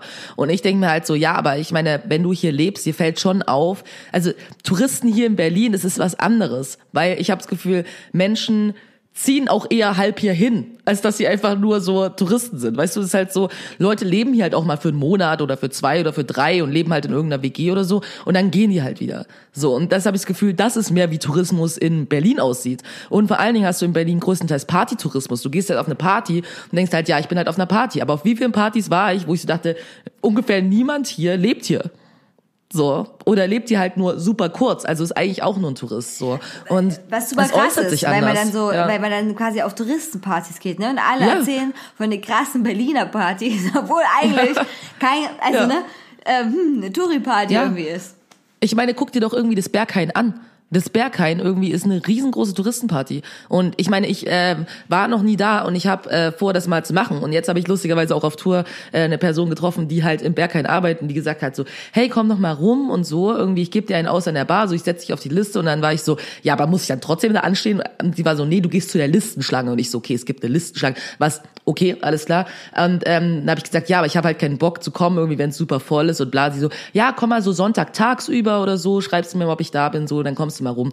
Und dann dachte ich so, ja, weil ich meine, ansehen würde ich mir das schon gerne mal, aber mir ist halt auch klar, wie oft werde ich auch auf der Straße angesprochen oder in irgendwelchen, wenn ich irgendwie äh, mal in einem Second-Hand-Laden wurde ich auch mal gefragt von einer, die so ankommt, weil die dachte, ich sehe aus wie jemand, der ins Berghain geht. Keine Ahnung wieso. Und sie irgendwie so sagt, ja, was äh, zieht man denn irgendwie so an im Berghain? Und ich war so, keine Ahnung, weil ich gehe da nicht hin. Oh, nackt, so. so nackt. Also pass auf, du ziehst ja einen ganz übertriebenen Kunstpelzmantel an und darunter trägst du einfach nichts.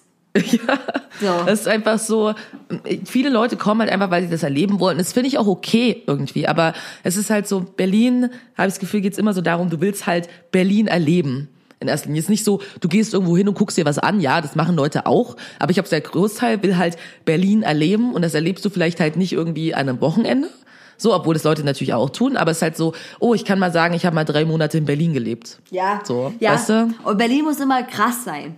Ja, also richtig. ne, nach dem Motto so, okay, wenn ich nach Berlin gehe, dann musst du auf Partys, muss ich dann erzählen, dass krasse Drogen und krass, da hatten Genau. die Sex dort und das und Richtig. Oh, ich war auf dieser Fetischparty. So, hey, ich war irgendwie Ja. in diesen ganzen Läden, die irgendwelche Namen haben, halt, die Leute überall auf der Welt kennen. So. Richtig, richtig. Aber das halt ist halt, naja, also ich finde, also mich, ich bin, also wir so, wenn, wenn wir in Berlin sind, ja auch nicht auf krassen Fetischpartys. Aber Können wir auch beim nächsten können, Mal können machen. wir auch mal machen, ja. ähm, aber mich, ich finde ganz doll, dass mich immer dieses Partyleben Berlin sehr ernüchtert tatsächlich sogar. Also, weißt du, Mhm. Ja, was ja. ich meine? Also, das Ja, ist ja. nicht so, ne, dass man dann denkt so, wow, es ist eine geile Party, weil man in Berlin ist. Also es gibt auch Ja. in Berlin viele, viele Partys, da brauchst du dir auch nicht so erzählen, wo man so denkt, so, Ja. oh, la, hm, DJs, Ja, jetzt keine gute. Musik, oh, die Leute sind anstrengend und, ähm, und das, Ja, das ist voll. Deswegen, ich kann das total nachvollziehen. Gestern zum Beispiel auch war ich äh, mit einem, war ich mit einem Kumpel, waren, also gestern hat eine Band gespielt im Binu, was ein relativ großer Club ist. Der ist ein Drap Majesty, kennt vielleicht die eine oder andere Person. Wir wollten eigentlich zu einem Konzert gehen, hatten aber irgendwie keine Kohle und dann hat er mir erzählt, oh, es gibt eine Afterparty. Und dann ist mir so auch wieder bewusst geworden, es gibt super oft die Situation, dass irgendwelche Bands, irgendwelche Künstler oder so sind halt in Berlin, geben ein Konzert und dann gibt's halt noch irgendwo eine Aftershow-Party, wo die halt dann sind oder wo die halt irgendwie selber auflegen oder sowas. Das passiert halt relativ oft in Berlin, wo ich so denke, okay, in Dresden kenne ich das nicht so, aber äh, in Berlin ist es so ein Ding, das ist sehr, sehr, sehr häufig der Fall. Und dann gehen halt Leute zu dieser Aftershow-Party wir sind halt auch dahin gegangen, weil wir hatten keine Konzerttickets und dachten so, ja, okay, der Typ legt hier ein bisschen auf, dann gucken wir uns das mal an. Und ich fand's voll anstrengend, weil der Club war halt super nackt, es war einfach nur alles super betonmäßig, war auch, es war nicht mal ein Club, es war eher eine Bar und die hast halt gemerkt, die, die haben halt alle Stühle und so rausgestellt und dann sah es halt super nackt aus, eigentlich überhaupt gar nicht special in any way und der Typ legt halt auf und es war halt alles irgendwie so IBM-Kram, irgendwie so Dark Techno, Post-Punk-Zeug und wir waren halt irgendwie da, das Bier war arschteuer, so für eine 0,3er Flasche, irgendwie habe ich 3,50 bezahlt, finde ich halt viel Geld irgendwie. Und ein Wein, der halt eigentlich auch nur ein Billigwein ist für 5,50, finde ich halt auch viel Geld. So, dann stehst du da drin, dieser Bar, die super eng ist, mit Haufen Leuten, die sich alle irgendwie da drin quetschen. Und ich war so, boah, ich habe gar keinen Bock, die Anlage klang scheiße. So, an der Bar musste ich ewig warten, um irgendwas zu kriegen. Und am Ende saßen wir halt einfach nur rum, haben gequatscht. Deswegen ist jetzt übrigens auch meine Stimme weg, weil du konntest drin rauchen und ich musste die ganze Zeit schreien, weil du dich sonst nicht verstanden hast. So. Und ähm, wo ich auch so dachte, ja, es war am Ende nett, weil ich halt mit meinem Kumpel da war, wir haben halt gequatscht so, aber das hätte ich halt auch überall anders machen können. Weißt du, dafür hätte ich halt nicht bei dieser Aftershow-Party sein müssen. Aber ich habe das Gefühl, Leute gehen da hin, nur um zu sagen, oh, ich war halt da. Ja. Und ich habe halt die und die Leute getroffen. Absolut, So. es ist nichts anderes als wie früher oder bei anderen Events sehen und gesehen werden und dann Ja. da sein, davon erzählen können. Äh, wir waren gestern auch nach Mitsommer noch was trinken gewesen und ich äh, weiß ja, zei zeige mich nicht so gerne in diesem ähm, Pseudo-Party-Umfeld, weil mir das immer auch schnell Menschen total auf den Sack gehen und ähm, sehe das auch so, dass man, also ich trinke gerne dann mit Leuten Alkohol, mit denen ich auch reden will. Und, Naja, aber wir saßen an der Bar. Also Bar ist ja generell so ein Platz, der schon so sagt, ähm, nein, ich werde nicht tanzen und ich möchte auch nicht unbedingt angelabert werden. Man ist zu zweit und hier in einem Gespräch vertieft, ne? Aber Ja. je später der Abend wurde, das so nutzloser wurde diese Barmasche auch, weil der Laden sich dann gefüllt hat. Und es war schon relativ früh ein Typ, der gefragt, ob mir mehr frei ist. Ich war so, ja klar. Und er war alleine da. Und ich habe immer wieder schon gemerkt, wie er sich so rübergelehnt hat bei dem Gespräch zu ihm. So rangecreept. Oh, rangecreept. Das ist ein richtiges Wort Und ich habe so aus den Augenwinkeln noch gesehen. Und ich dachte so, nein, du Pisser, ich werde jetzt auf gar keinen Fall meinen Kopf zu dir drehen. Auf gar keinen Fall, ja. So das wegignoriert, ne? Und dann, und dann so, ne, sich so Platz gemacht, ne? Also noch an dem Punkt, wo man überlegt, okay, wenn ich sage ich jetzt was zu ihm oder belachst es einfach beinahe ignorierst weg, ne? Es war noch nicht so schlimm, dass man hätte was sagen können, aber immer wieder so, ne, wo du so merkst, oh scheiße, der hat den Arm jetzt wieder darüber gelegt. Oh, ich muss jetzt wieder darüber, ist ganz anstrengend. Dann hat er sich irgendwann doch in die Konversation mit reingebringt und ich habe ihn wahrscheinlich mit diesen ausdruckslosen Fick dich, du hast drei Sekunden Zeit oder ich töte dich Blick angeguckt. Und er meinte, Den kannst du gut. Den ja, den habe ich echt geübt. Und er war nur so, ja, ah, schon viel getrunken. Ich so, das wäre jetzt mein zweites Bier. Und das hatte ich gerade erst bestellt, ne? Wo ich so dachte, sorry, wenn ich hier viel rede, aber das hatte schon überhaupt nicht zu interessieren. Ja, also, oh, ganz, ganz ätzend. Aber wir sind dann irgendwann gegangen, aber ich schon übelst froh.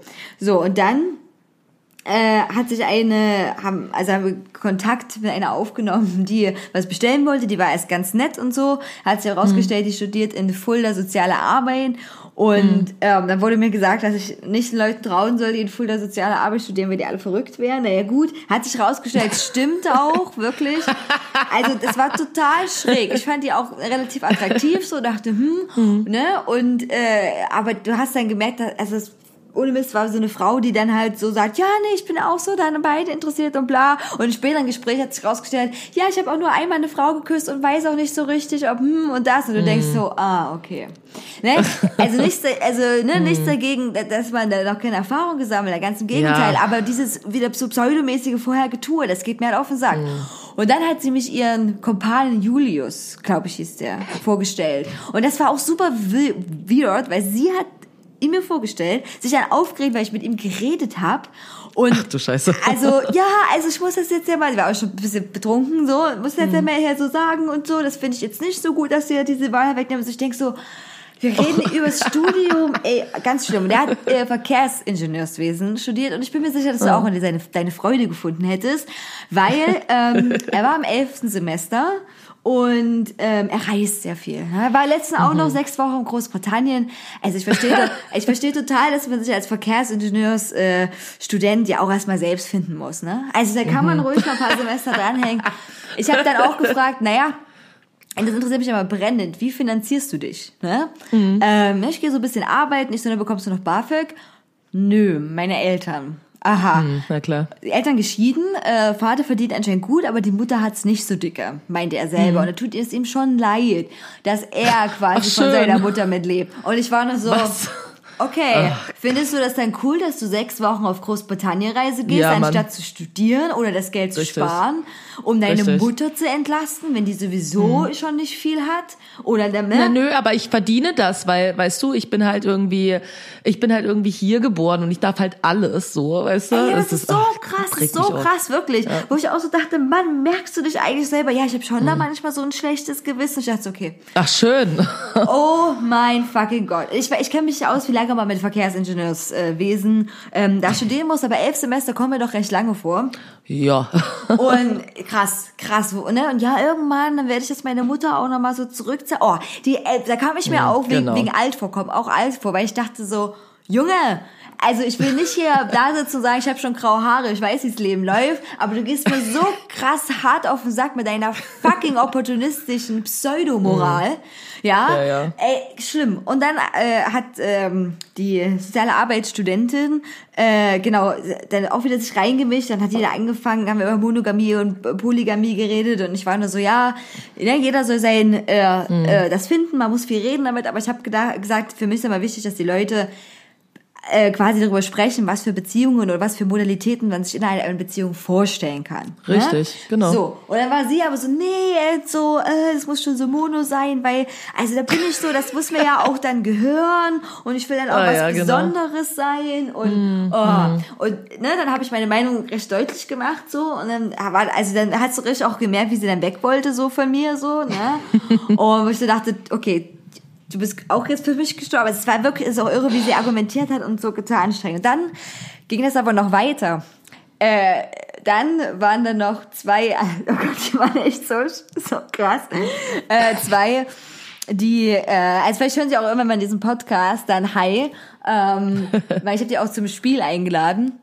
Ah ja. Äh, weil ich so dachte, I'm honestly, I need your money, also komm zum Spiel. Und äh, ja, also pass auf, äh, eine, die sind gerade gestern erst nach Dresden gezogen, ne? So. Und dann natürlich gleich in die Neustadt rausgegangen, ne? Ähm, äh, die eine hat jetzt, äh, oder fängt jetzt an, Politik zu studieren. Finde ich ja schon mal okay, wenn man Politik studieren möchte. So, äh, war aber dann, also die muss weiß ich nicht, 19 gewesen sein oder 20. Äh, ich habe sie gefragt, ob sie vorher was anderes gemacht hat. Sie war in Israel. Äh, Zum freiwilligen sozialen oder irgendwas, ja. Also irgendwas hat sie da, ne? Ja. Die hat mit Behinderten, glaube ich, da gearbeitet und so, okay. Äh, Und dann war sie, aber kennst du diese Menschen, die dann so sind, wow, ich war jetzt in Israel, das war eine krass tiefe Erfahrung für mich. Und ich kann jetzt, und, und mich dann ernsthaft, wirklich, es war schon drei Uhr gewesen, ne? Und dann hatte ich auch wirklich mein drittes großes Bier weg, äh, mich zu fragen, wie ich denn zum Konflikt zwischen Israel und Palästinenser stehe. Das ist ähm, auch so eine richtig entspannte erste Bardiskussion, die man haben kann. So, das ist, äh, da kann man, das ist, ja- das ist ja nicht so, als kö- könnte man Leute mit allem die ganze Zeit aufregen, irgendwie, wenn man über dieses Thema spricht. Okay, krass. Und ich dachte mir auch so, Alter, erstmal, auch wenn du jetzt ein paar Monate in Israel gewohnt hast, ich würde mir, also ich, Jetzt siehst du jetzt Expertin, Mann. aber Experte, ja, total Experte. Ey, ich würde mir, da, also, ne, ich habe auch zu ihr gesagt, du, ich habe mich viel zu wenig in diese Thematik reingelesen, als dass ich mir ein Urteil da erlauben möchte und, und schon gar nicht in den halb besoffenen Zustand, wo es mir auch schwer würde, jetzt nach äh, Tschernobyl-Suchting in äh, Atomreaktor zu erklären. Ne? Äh, äh, ne? Also nee, nee, sorry. Und äh, boah. Und dann äh, hat sie aber so gedrängt und dann war sie wieder so, ach nee, du, also du musst auch sagen, wenn ich darüber reden willst. Oh, das war, wo ich so dachte, oh Gott. Und dann war sie noch so, ja, ich fange jetzt, also der Plan ist, sie fängt jetzt erstmal Politik an und dann guckt sie mal. Also weil Philosophie, das interessiert sie ja auch. Oh. Oh Gott. Ma- Oh Gott, ich dachte so, ich war einmal in meinem Leben auf einer richtigen Studentenparty, wo ich auch so dachte so, puh, puh, puh, echt wirklich. Die gehen mir alle so hart mit ihrer, also ich, wenn Leute naiv sind, ist das ja manchmal auch okay, ne? Man muss ja auch eine gewisse Naivität manchmal bewahren, um äh, sich für Sachen zu motivieren. Aber die kommen mit so einer pseudo gespielten intellektuellen Naivität, Kacke, ja, wirklich, wo man so denkt, ja, okay, ich finde Philosophie auch super interessant, ne? Aber kriegt man halt auch niemals einen Job dafür, wenn man das so nebenbei studiert, wenn man sagt, oh, das, ne, die Zusammenhänge interessieren mich. Aber das sind immer so Leute, wo ich, das, wo ich wirklich das Gefühl habe, die denken, die Welt hat auf mich gewartet. Die hat jetzt gewartet, dass ich komme, die Politik bisschen beleuchtet und das Philosophische und oh, ich dachte nur so, alter Verwalter. Und ich musste kurz noch von ihrer Freundin erzählen, weil wenn die es wird besser. Es Oh, wird besser. Also, ihre Freundin, die hat also anscheinend auch Abitur.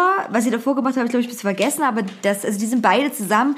Auch übrigens noch Fun Fact, die waren beide in Israel, aber unabhängig voneinander. Ist das nicht schön? Naja, gut. Wow, was für eine Überraschung. Was für eine Überraschung. So, und dann äh, ist ihr Plan, die ist jetzt auch mit ihr nach Dresden gezogen, ihr Plan quasi, dass sie erstmal ein bisschen kellnert und so, und dann möchte sie gerne Jakobsweg laufen. Der äh, kann man machen. Äh, Der ist jetzt aber auch nicht kurz. Und dann habe ich auch so, naja, hast du schon mal gewandert, ne? Überhaupt so, weil das ist Weil du bist ja Expertin im Wandern jetzt. ja, ich bin so genau super äh, Wanderexpertin und äh, dann habe ich auch angesprochen so, ne, äh, weil die, weil die waren erst so, ja, nee, es sollte erst Amerika sein. Ich so, was denn, wie bei hier der große Trip. Ne? Also den äh, die Film mit Reese Witherspoon, was das Buch wirklich sehr gut ist, wo eine quasi die wirklich äh, Drogenentzug hatte hinter sich und bla und dann wirklich wandern geht, die hat auch keine Ahnung gehabt, geht auch viel schief. Äh, die so, ja, oh, das hat mir wirklich erst überlegt, die Strecke. Mhm. Gut. Schön. Aber jetzt ist Jakobsweg geworden, noch nie vorher gewandert. Äh, ja, ich will mal so gucken, mal ein bisschen in der sächsischen Schweiz wandern gehen und so. Ich so, gut, ich so, er packt dir mal besser sehr gute Wanderschuhe ein für den Jakobsweg. Ja.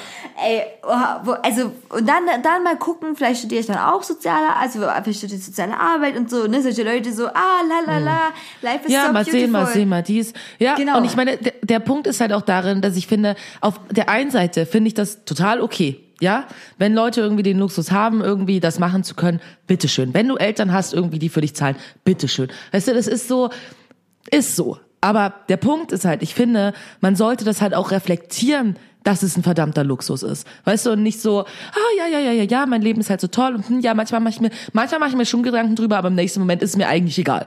Weißt du, das ist halt so eine egoistische Einstellung, wo ich so denke, ey, es gibt irgendwie Menschen, da brauche ich nicht irgendwie ans andere Ende der Welt zu gucken, sondern ich kann halt irgendwie direkt hier gucken, irgendwie Menschen, die halt nicht so privilegiert sind, irgendwie weil ihre Eltern irgendwie kein Geld haben irgendwie und weil die halt nicht studieren können oder auch wollen oder bla und das ist halt irgendwie auch alles in Ordnung, so, aber halt, weiß ich nicht, ist so dieses, oh, ich drehe mich eigentlich nur um mich selbst, weil das ist irgendwie alles, was ich kenne, so. Und klar, für mich ist es halt so und es ist mir egal, ob es irgendwie anderen Menschen irgendwie kacke geht und die sich es nicht leisten können. So, ich denke, wenn du arbeiten gehen kannst irgendwie nebenbei und kannst halt irgendwie deine Eltern, die halt vielleicht nicht Geld haben wie Heu, irgendwie, manche müssen das machen. Es gibt genug Leute, die müssen arbeiten, weil ihre Eltern das nicht bezahlen können. So, aber dann so zu sein, so, oh ja, ich studiere irgendwie 10.000 Jahre, ich muss es zwar eigentlich nicht, aber ich kann es halt, deswegen mache ich es halt, ist halt, finde ich, irgendwie so, äh, weiß ich nicht. Also jeder soll irgendwie machen, was er will, aber ich würde mir halt so ein bisschen mehr Reflexion wünschen, halt was es halt irgendwie für andere Leute auch bedeutet, dann nicht nur immer so seinen eigenen Kreis und die drei Leute irgendwie, die man kennt, denen es halt allen genauso geht. So, das fände ich halt einfach, und was Sinnvolles zu machen. Weißt du, ich so denke, ey, wenn du nicht arbeiten gehen musst, weil du es dir erlauben kannst, weil deine Eltern genug Geld haben, dann könntest du dich zum Beispiel vielleicht auch einfach mal ehrenamtlich engagieren. Weil dann hast du ja Zeit, das zu machen, was andere Leute nicht machen können, weil sie arbeiten gehen müssen, um Geld zu verdienen. So, dann mach doch wenigstens irgendwie was Sinnvolles für andere Menschen, anstatt nur an dich zu denken. Ja, ja. Ich find, du hast es gut auf den Punkt gebracht, mit diesem auch um sich selbst Kreis. Das ist halt auch eine gewisse Form von Arroganz, die da auch mitspielt und Ja. die, die glaube ich, mich auch immer so doll aufregt. Ich habe nichts dagegen, wenn jemand freiwillige Jahre sonst wo macht oder, oder was weiß ich nicht. Aber das stimmt. Warum? Mach, warum hat sie dann nicht ein freiwilliges Jahr im Altersheim um das Eck gemacht? Richtig. Ja, o- Eben, das wäre doch auch um was. Leuten, die, der hatte ich mal selber scheißen gehen können, den Arsch abzuwischen. Mhm. Und, und das ist halt dieses so, ne, äh, äh, klar, damit kann Sieht aber nicht gut aus Genau, im genau, Lebenslauf, sieht nicht weißt gut du? aus, richtig. Israel sieht halt besser genau, aus. und dann kann so. ich mich nicht auf irgendwelche Studentenpartys profilieren und sagen, oh, ich war Richtig. bei Israel, weil Israel Präsidentkonflikt, aber das Mhm. muss ich ganz ehrlich sagen, also ich ich kann dir das auch noch nicht mal absprechen, weil Jugend bringt auch oft Arroganz mit sich, was auch irgendwie okay ist. Aber Ja. deswegen ist es auch okay, wenn man geerdet wird. Und deswegen ist dieses Umfeld ja auch so wichtig, weil er vielleicht manchmal dazu zwingt, sich zu erden. Und vielleicht auch die Eltern, die sich eine zwingen, zu zwingen, sich zu erden, zu sagen, ne, das Geld, was ich hier verdiene für deinen Lifestyle, kommt halt nicht von ungefähr. Und äh, ich bin auf, ne, dieser eine Typ, hast halt gefragt, na, warst du nie von deinen Eltern abhängig? Ich so, nein. Ja, Also das so, das ist, war auch meine Entscheidung und ich muss so ganz ehrlich sagen, was heißt meine Entscheidung? Meine Eltern hatten auch kein Geld, mich zu unterstützen. Ne? Also das ist so, Richtig. habe ja auch früher angefangen mit der Ausbildung, weil ich ausziehen wollte und das, dafür brauche ich mein eigenes Geld einfach. Und ähm, aber ich sehe das auch jetzt, wie meine Zukunft verlau verlaufen wird, auch kritisch, weil ich auch immer denke, okay, ich habe mich selber für dieses Abendabitur entschlossen. Ich werde mich wahrscheinlich auch entschließen zu studieren. Vielleicht, ne, vielleicht, aber wenn ich diesen Weg gehe, dann muss ich auch ich selber wissen, dass ich mir diesen Weg finanzieren kann, ne, mit meinem Ja. Geld, was ich erarbeitet habe oder gespart habe, was auch immer. Und das ist halt wirklich krass. Und eben, ne, die, die, diese Reflexion, dieses um sich selber drehen, es geht dann nur darum, es geht nicht also das war jetzt ein so Besowski-Gespräch, ne? Also ich will jetzt auch nicht auf alle Studenten ever ummünzen, Studentinnen, ne? Aber es gibt wirklich einige, die so die Weißglut in mir entfachen, weil ich wirklich so denke, wow, die Welt brennt, egal ob das gerade politisch ist, äh, ähm, äh, umweltmäßig, menschlich, ne? Also es gibt so viel krude Missstände und Dinge und äh, man kann auch in seinen eigenen Radius Dinge zu bewegen. Was du schon gesagt hast, wenn ich das Privileg habe, das tun zu können, dann sollte ich das auch machen und sollte mir dessen bewusst sein. Aber diese, also sorry, die, die weiß ich nicht. Das ist dann so ein, ich hasse intellektuellen Gewichse. Ich kann das Ja. wirklich nicht leiden. Das, Ja. das, das, das, das, ich möchte viel, viel lieber mit irgendeinem, keine Ahnung, Bauarbeiter oder jemand, der in der Fabrik 50 Jahre gearbeitet hat, mir seine Geschichten anhören aus dem Arbeitsleben, als irgendeine Pseudo-Gewichse von irgendjemand, bin ich ganz ehrlich, die noch nie in ihrem Leben wahrscheinlich wirklich mal gearbeitet hat. Dieser Julius hat gestern auch zu mir gesagt, er kann sich nicht vorstellen, dass man 40 Stunden die Woche arbeiten geht. Und ich denke so, Alter, das macht, Ja, das- das machen ja. echt viele Menschen und echt Richtig. viele Menschen arbeiten auch länger als 40 Stunden. Ja. Ne? Und weil es viele Menschen auch müssen. Ja, genau. So, und die Oh. können sich das halt gar nicht aussuchen. Und klar würde ich mir auch wünschen, Menschen müssten sich irgendwie nicht kaputt arbeiten. Natürlich wünsche ich mir das. Aber viele Menschen haben irgendwie in unserer Gesellschaft und in anderen Gesellschaften, in der kapitalistischen Welt, gar keine Wahl.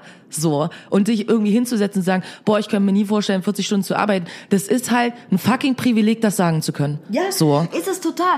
Und abgesehen davon, ne, da- da- dass ich auch denke, krass, wie unbelastbar bist du Typ, wenn du nicht mal 40 Stunden arbeiten kannst. Das sind 8 Stunden pro Tag, ne? Der Tag hat, uh, guess what, 24 Stunden, ne? Also das ist, also klar, es ist hart und es gibt auch Jobs, die dich so fertig machen, dass du nach 8 Stunden wirklich kaputt bist.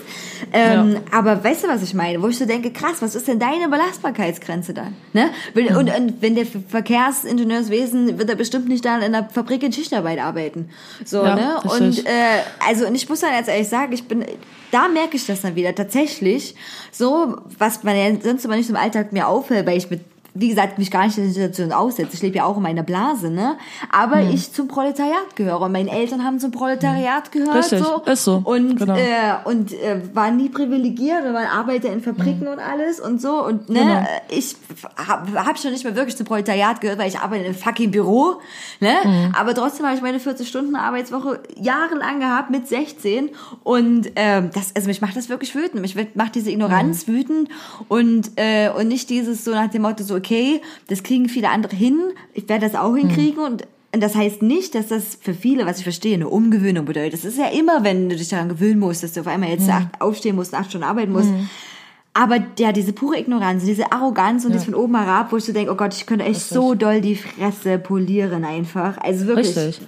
Voll. Ich finde auch so, es ist, wie gesagt, ich denke, so viele Leute sind irgendwie in ihrer Bubble. So, und ich finde das auf ein gewisses, in einem gewissen Maß irgendwie okay, aber ich finde es halt auch wichtig, irgendwie halt sich zu informieren oder Kontakt irgendwie zu anderen Menschen zu haben, deren Leben halt einfach anders ist. So, weil ich denke mir so, klar würde ich jeder Person irgendwie den Luxus wünschen, nicht so hart arbeiten zu müssen, irgendwie sich vor allen Dingen auf Selbstverwirklichung ähm, konzentrieren zu können. Das würde ich jeder Person wünschen, dass wir das alle könnten. So, aber Tatsache ist, dass es halt für viele Menschen nicht so ist und halt irgendwie irgendwo zu sitzen, irgendwie in einer privilegierten privilegierten Situation und irgendwie zu sagen, also ich verstehe das gar nicht irgendwie, warum Leute irgendwie so viel arbeiten, so ich würde das nie. So denke ich mir halt so, ja, aber du musst es halt auch nicht. Und anstatt irgendwie zu sagen, boah, ich bin froh, dass ich das nicht muss, weil mir tut es echt leid, irgendwie, dass andere Menschen das müssen. Und eigentlich möchte ich mich gerne engagieren, irgendwie für eine Welt, irgendwie, in der Menschen das nicht müssen.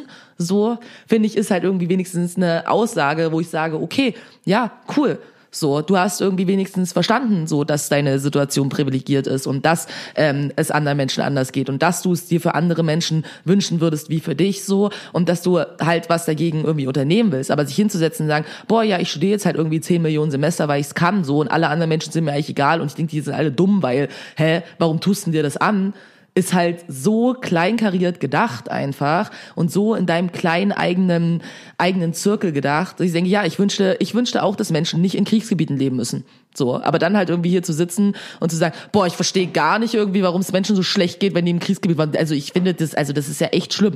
Und ich denke, ja, dann vielleicht sollst du auch keine Parteien wählen, irgendwie die Waffentransporte irgendwie nach überall in diese Welt, in jedes Kackkriegsgebiet irgendwie rechtfertigen. Ja. So, weißt du, Ja. dann dann mach doch wenigstens das, wenn du noch nicht mal irgendwie selber einen Arsch hochkriegst, dann mach wenigstens dein Kreuz bei irgendeiner Partei, die halt nicht Kacke ist. So, wie wär's denn dann damit? Dann nutzt doch wenigstens das Privileg, Privileg, dass du fucking ähm, wählen kannst irgendwie hier, neben so vielen Menschen in diesem Land, die das nicht mal können. Aber so, dann- aber dann- dann mach doch wenigstens was Sinnvolles. Aber denke so. ich mir auch so, manchmal, woher, woher kommt denn das dann, ne? Auch, Also sind, sind es dann die Elternhäuser? Ist es die Schule, die, die, die deren Pflicht nicht nachkommt? Ich meine, äh, ich muss doch ganz ehrlich sagen, ich war einmal äh, auf einer Abschlussfeier von einem Ex von mir, der sein Abitur gekriegt hat und er hat direkt eine Abschlussrede gehalten. Und das ist echt in meinen Kopf bis heute noch rein, äh, reingebrannt, hat sich das.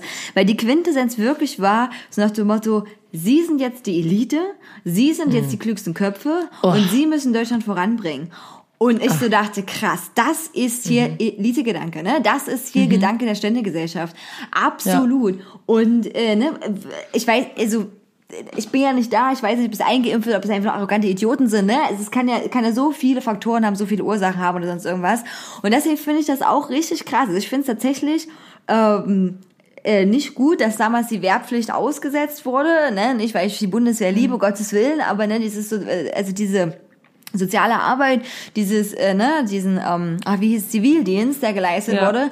Ich, ich würde gerne, ich würde super gerne, dass für alle, alle, egal wer noch immer, sobald du die Schule fertig gemacht hast, mindestens sechs Monate oder ein Jahr, ähm, aber mindestens sechs Monate äh, für alle so eine Art wie Zivildienst, egal ob Frau oder Mann oder was auch immer verpflichtend ist, einfach weil wir Leute brauchen, die helfen in solchen Einrichtungen und einfach weil das so einen kleinen Einblick in Leistungen gibt. Und das sage ich wirklich ganz ehrlich, die so elementar sind und so viel wichtiger als so pseudo-intellektuelles Gewichse und scheinbar kluge Köpfe. Ja, die sind auch wichtig für eine andere Sache, aber zum Beispiel Pflege, Pflege von alten Leuten, Pflegeleistung, ähm, Leute in Krankenhäusern, Krankenschwestern, die schichtenweise da arbeiten. Ne? Richtig. Also Und alles scheiße bezahlt. und alles scheiße bezahlt, genau. Leute, die sich rumschlagen müssen mit ganz schwer erziehbaren äh, Kindern und Jugendlichen oder generell Erziehern.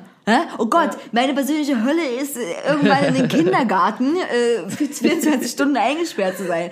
So, aber, aber und das glaube ich auch, auch für mich sage ich das, ne, dass ich das für mich im Nachhinein auch gut gefunden hätte, wenn ich das hätte machen Ja. müssen. Und die Sache ist Ja. die, die, auch dieses freiwillige soziale Jahr oder die, wie, wie diese Mhm. Formate alle heißen, die sind ja auch grottigst bezahlt. Also so grottig, dass, dass ich mir, wenn ich mit der Schule fertig bin, doch zehnmal überlege, ob ich quasi 40 Stunden für nichts arbeite. Und, Mhm. und das ist halt ne, so, so absurd. Warum kann man das nicht ein bisschen lukrativer machen oder verpflichten Ja. und gleichzeitig so, aber dass die Leute sagen können, ähm, ja, davon kann ich die Miete bezahlen, mir was zu essen kaufen. Das wäre Ja. doch für alle super. Also sorry, das Richtig. wäre für alle gut.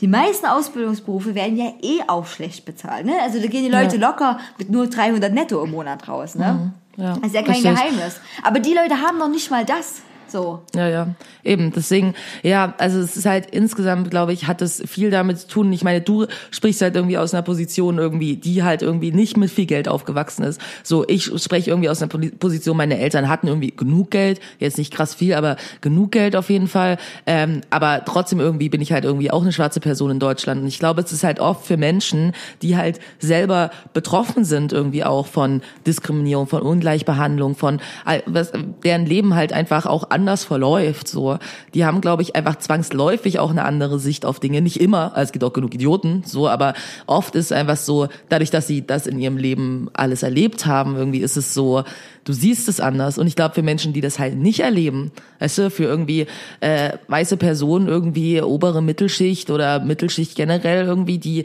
äh, aufs Gymnasium gehen konnten, irgendwie, deren Eltern weiter noch zusammen sind oder selbst wenn es nicht sind, ist jetzt auch nicht mehr das Ende der Welt heutzutage, bla, weißt du, all, all das so, wenn du das irgendwie alles hast, du musst dir halt auch keine Gedanken darüber machen. Du bist nicht gezwungen, dich damit auseinanderzusetzen. Und andere Menschen müssen sich aber mit solchen Dingen auseinandersetzen. Du, und das ist es halt auch einfach. Deswegen, ich finde, du hast recht, wenn man irgendwie so im sozialen oder Pflegebereich oder irgendwas ist, so triffst du halt einfach Menschen. Darüber bin ich so glücklich irgendwie mit meinem Job, dass ich dadurch die Möglichkeit habe, dass ich über viele Jahre mittlerweile, ne? ich habe angefangen mein Studium, da war ich halt, keine Ahnung, ich war 19, 20 oder so, jetzt bin ich 29. Ich habe halt über sehr viele Jahre Menschen getroffen, die ein ganz anderes Leben hatten als ich. So, die, die, die ganz andere Möglichkeiten haben oder nicht haben irgendwie, die ich halt einfach hatte, worüber ich nie nachgedacht habe irgendwie, dass das was ist, was nicht für alle Menschen so ist, weil klar, Menschen sind unwissend, weil sie das nicht erleben. Aber dann bring dich in die Situation, wo du mit Menschen zusammen bist, die an, die einen anderen Lebensweg haben, weil du lernst so viel über dich selbst und du lernst, ich finde jetzt auch nicht, dass jeder das irgendwie nutzen sollte für seinen Selbstfindungstrip, aber es ist halt einfach äh, zu sehen, dass das Leben nicht für alle so einfach ist, um es jetzt mal doof zu sagen, ne? Nicht so einfach ist irgendwie, wie es für dich ist. Ja. So und das siehst du nur, wenn du mit solchen Menschen zu tun hast, die außerhalb deiner Bubble sind. Total. Das ist total. einfach In so. fünf Jahren ist es ein Trend für welche Studentenpartys zu sagen, welchen Altersheim man gearbeitet hat. was krass. Genau. Oder was krass, du warst im Hospiz. Wow, wow, wow. ja, das ist ja gut. Ich finde das gut. Von mir Mhm. aus können die dann damit, können sie dann prahlen. So, ne? Oder wenn sie, wenn sie Ferienarbeit gemacht haben äh, und nicht gekellnert haben, sondern mal zum Beispiel, ich habe zur Ferienarbeit in der Fabrik tatsächlich gearbeitet. So, ne? Oh Gott, ich will mich jetzt, jetzt singe so ein bisschen, dass ich mich ausspiele und sage, ja, lernt das harte Arbeitsleben kennen. Aber ich fand das irgendwie wirklich krass, weil auch wenn es nur ein paar Mal Ferienarbeit war für ein paar Wochen und ich habe auch Schichtarbeit mitgemacht, also ich hatte auch Frühschicht, ich hatte auch Spätschicht, nur keine Nachtschicht dann, ähm, äh, war das so krass. Das, das ist, das sind Fabrikarbeiter. Die müssen hier jeden Tag stundenlang in einer übelst lauten Weberei, das ist richtig laut, ähm, arbeiten und die sind total froh, wenn die sich bei einer Zigarette und Kaffee mal kurz hinsetzen können. Ne? So, und das, ja, das ist es halt. Und das, ich fand das so krass, weil mich das wirklich bis heute, äh, bis heute prägt. Und, und acht Stunden ähm, unter diesen Fabriklichtern zu arbeiten, ist halt auch echt sch- ätzend. Und wenn ich mir das vorstelle, dass diese Menschen das jeden Tag machen, Tag für Tag, ist halt schon krass. Naja, keine Ahnung. Ich äh, wollte nur sagen, diese, also dieses, ich weiß, ich, seit gestern weiß ich wieder, warum ich nicht mehr weggehe. Also mich, äh, ne, im Weggehen meine ich vor allem so, dass ich nicht in so einer großen Gruppe unterwegs bin, dass ich auf jeden Fall mich immer mit dieser Gruppe unterhalten kann und dass ah, niemand mich anspricht, weil ich offensichtlich zu einer Gruppe gehöre. Ähm, ja. Weil das, nee, habe ich keinen Bock mehr drauf, werde ich nur wütend. Und ich werde dann auch manchmal noch wütender, weil wenn ich dann auch getrunken habe, versuche ich schon so gut es geht dagegen zu argumentieren. Aber ne, man ist natürlich nicht mehr so fit, wie wenn man nüchtern ist dann. Und das ärgert mich dann immer, weil ich dann denke, oh Gott, ich will dir so viele Sachen an den Kopf hauen, aber ich kann es halt nicht mehr artikulieren. So. Und äh, das ärgert mich dann selber noch mehr irgendwie. So, ne? Ja, ja. Naja, gut. Ähm, gut, ich habe, wie gesagt, bis jetzt, auch, also ich habe auch heute früh nicht recherchiert über Israel und Palästina. Ich habe noch keine Meinung dazu. Äh, nur über Tschernobyl und Atomkraft. Und äh, ich weiß nicht, wir sind jetzt, also eigentlich wollten wir nur eine Stunde machen, Leute, aber ihr habt gemerkt, Mhm. wenn wir einmal in Rage sind, also wir hatten heute kein Konzept, ne? Nee. Es war einfach, quasi das Konzept war die Wiederkehr, ja, die, Wiederkehr, Genau, die die Wiederkehr, die, Wiederkehr. Zusammenführung war unser Konzept. Ja, war doch gerade dritter Zehnter, ne? Wir hatten doch hier gerade. Richtig, Mauerfall. Ich kann dir alles darüber erzählen, weil ich das gerade in Geschichte wirklich alles wieder mal gelernt habe. Und es ist wie bei vielen Dingen. Und ich muss das, also noch diesen Satz muss ich noch raushören, für den wäre ich früher in der Schule verprügelt worden. Bildung ist geil. Bildung ist wirklich super. Wer sich bildet, also Bildung wirklich verschließt euch nicht davor, egal ob das in Konsum von vielen Dokumentationen ist ähm, oder Lesen tatsächlich oder was weiß ich nicht äh, und diskutieren, sich Geschichten von Leuten anhören. Die fragt mal eure Eltern, wie es wirklich damals war, in der DDR und BRD zu leben. Man, auch vielleicht, wenn ihr das, wenn ihr vielleicht als Jugendlicher mal gemacht habt, dachte, boah, es ist langweilig, jetzt sieht man viele Dinge wirklich anders und äh, dann parallel das zu verfolgen wie Sachen da umgesetzt wurden, wie Sachen in der Geschichte weitergegeben wurden. Es ist wirklich hammer interessant. Ich kann es nicht anders sagen. Es macht so viel Spaß und dann denkt man wieder so, wow, ich merke richtig, wieder oben, meine Gehirnzellen so anfangen zu rattern, ne? Ich stelle mir mal vor, wie das so kleine Männlein sind, die wieder so ein bisschen Wasser in so eine Wassermühle reinhauen, ne? Und so, sind Ja, so genau. oh, wir haben jetzt lang gepennt, aber jetzt geht was ab. Ähm, weil das ist wirklich gut. Also Bildung ist echt cool und wir sollten alle dieses Privileg, wir reden heute viel von Privilegien, aber nutzen und es bewusst machen. Wir dürfen und müssen auch alle zur Schule gehen. Wir können uns teilweise umsonst fortbilden, weiterbilden, Abitur nachholen. Ich bezahle nichts für mein Abitur hier in Dresden. Ich musste noch nicht mal den Taschenrechner kaufen. Dafür man muss sich das mal vorstellen. Ne? Ich darf Das umsonst cool. jeden Abend, also ich muss auch aber jeden Abend vier Stunden zur Schule gehen. Ähm, und andere Menschen, viele Menschen haben das in ihren Ländern nicht und haben nicht dieses Privileg Mhm. der Bildung und des Studiums und was auch immer. Und deswegen, ähm, ja, interessiert euch für viele, viele Dinge und guckt Tschernobyl an, ähm, weil dann wird selbst ein Atomreaktor unwahrscheinlich, unwahrscheinlich interessant. Wirklich. Super, das ist doch mal ein guter, gutes Endwort. Ja, äh, gut, wir hören uns dann, äh, wir müssen sowieso gucken, wie wir das noch machen. Ich hoffe, äh, Mhm. weil ich ja in Japan bin, ab 14. Oktober. Genau. Können mir alle Glück wünschen, dass ich heil wieder ankomme, aber Japan ist ja, ne, hört man ja nicht so viel. Die sind ja, also, ist wirklich krass, muss wirklich krass sein. Der Motto, du lässt deine Kamera liegen und irgendwo jemand bringt sie dir hinterher. Ne? Also, ähm, ich bin schon bewusst in so ein, naja, so Land geflogen. ähm, ja, wie wir das dann machen, ob wir dann nochmal eine Aufnahme machen oder ob ihr nochmal kurz Pause macht und ob ihr vielleicht, wenn die wunderbare Stimme da mal als Zwischen, Ja, zwischen Pod vielleicht auch das. Podcast hört. Auf jeden Fall Genau. wird es weiter von äh, uns was geben. Ähm, Ja, wer sich wundert, warum unsere Folge Hamster mit großen Zähnen heißt, ähm, der googelt das mal. Googelt mal Hamster mit großen Zähnen Unfall. Okay? genau. Vielleicht habt ihr es auch schon mal. gelesen. Okay, dann Sayonara alle zusammen. Äh, guten Wochenstart, macht's wenn gut. ihr uns hört am Montag. Und ja, Jo, bye bye. bye bye.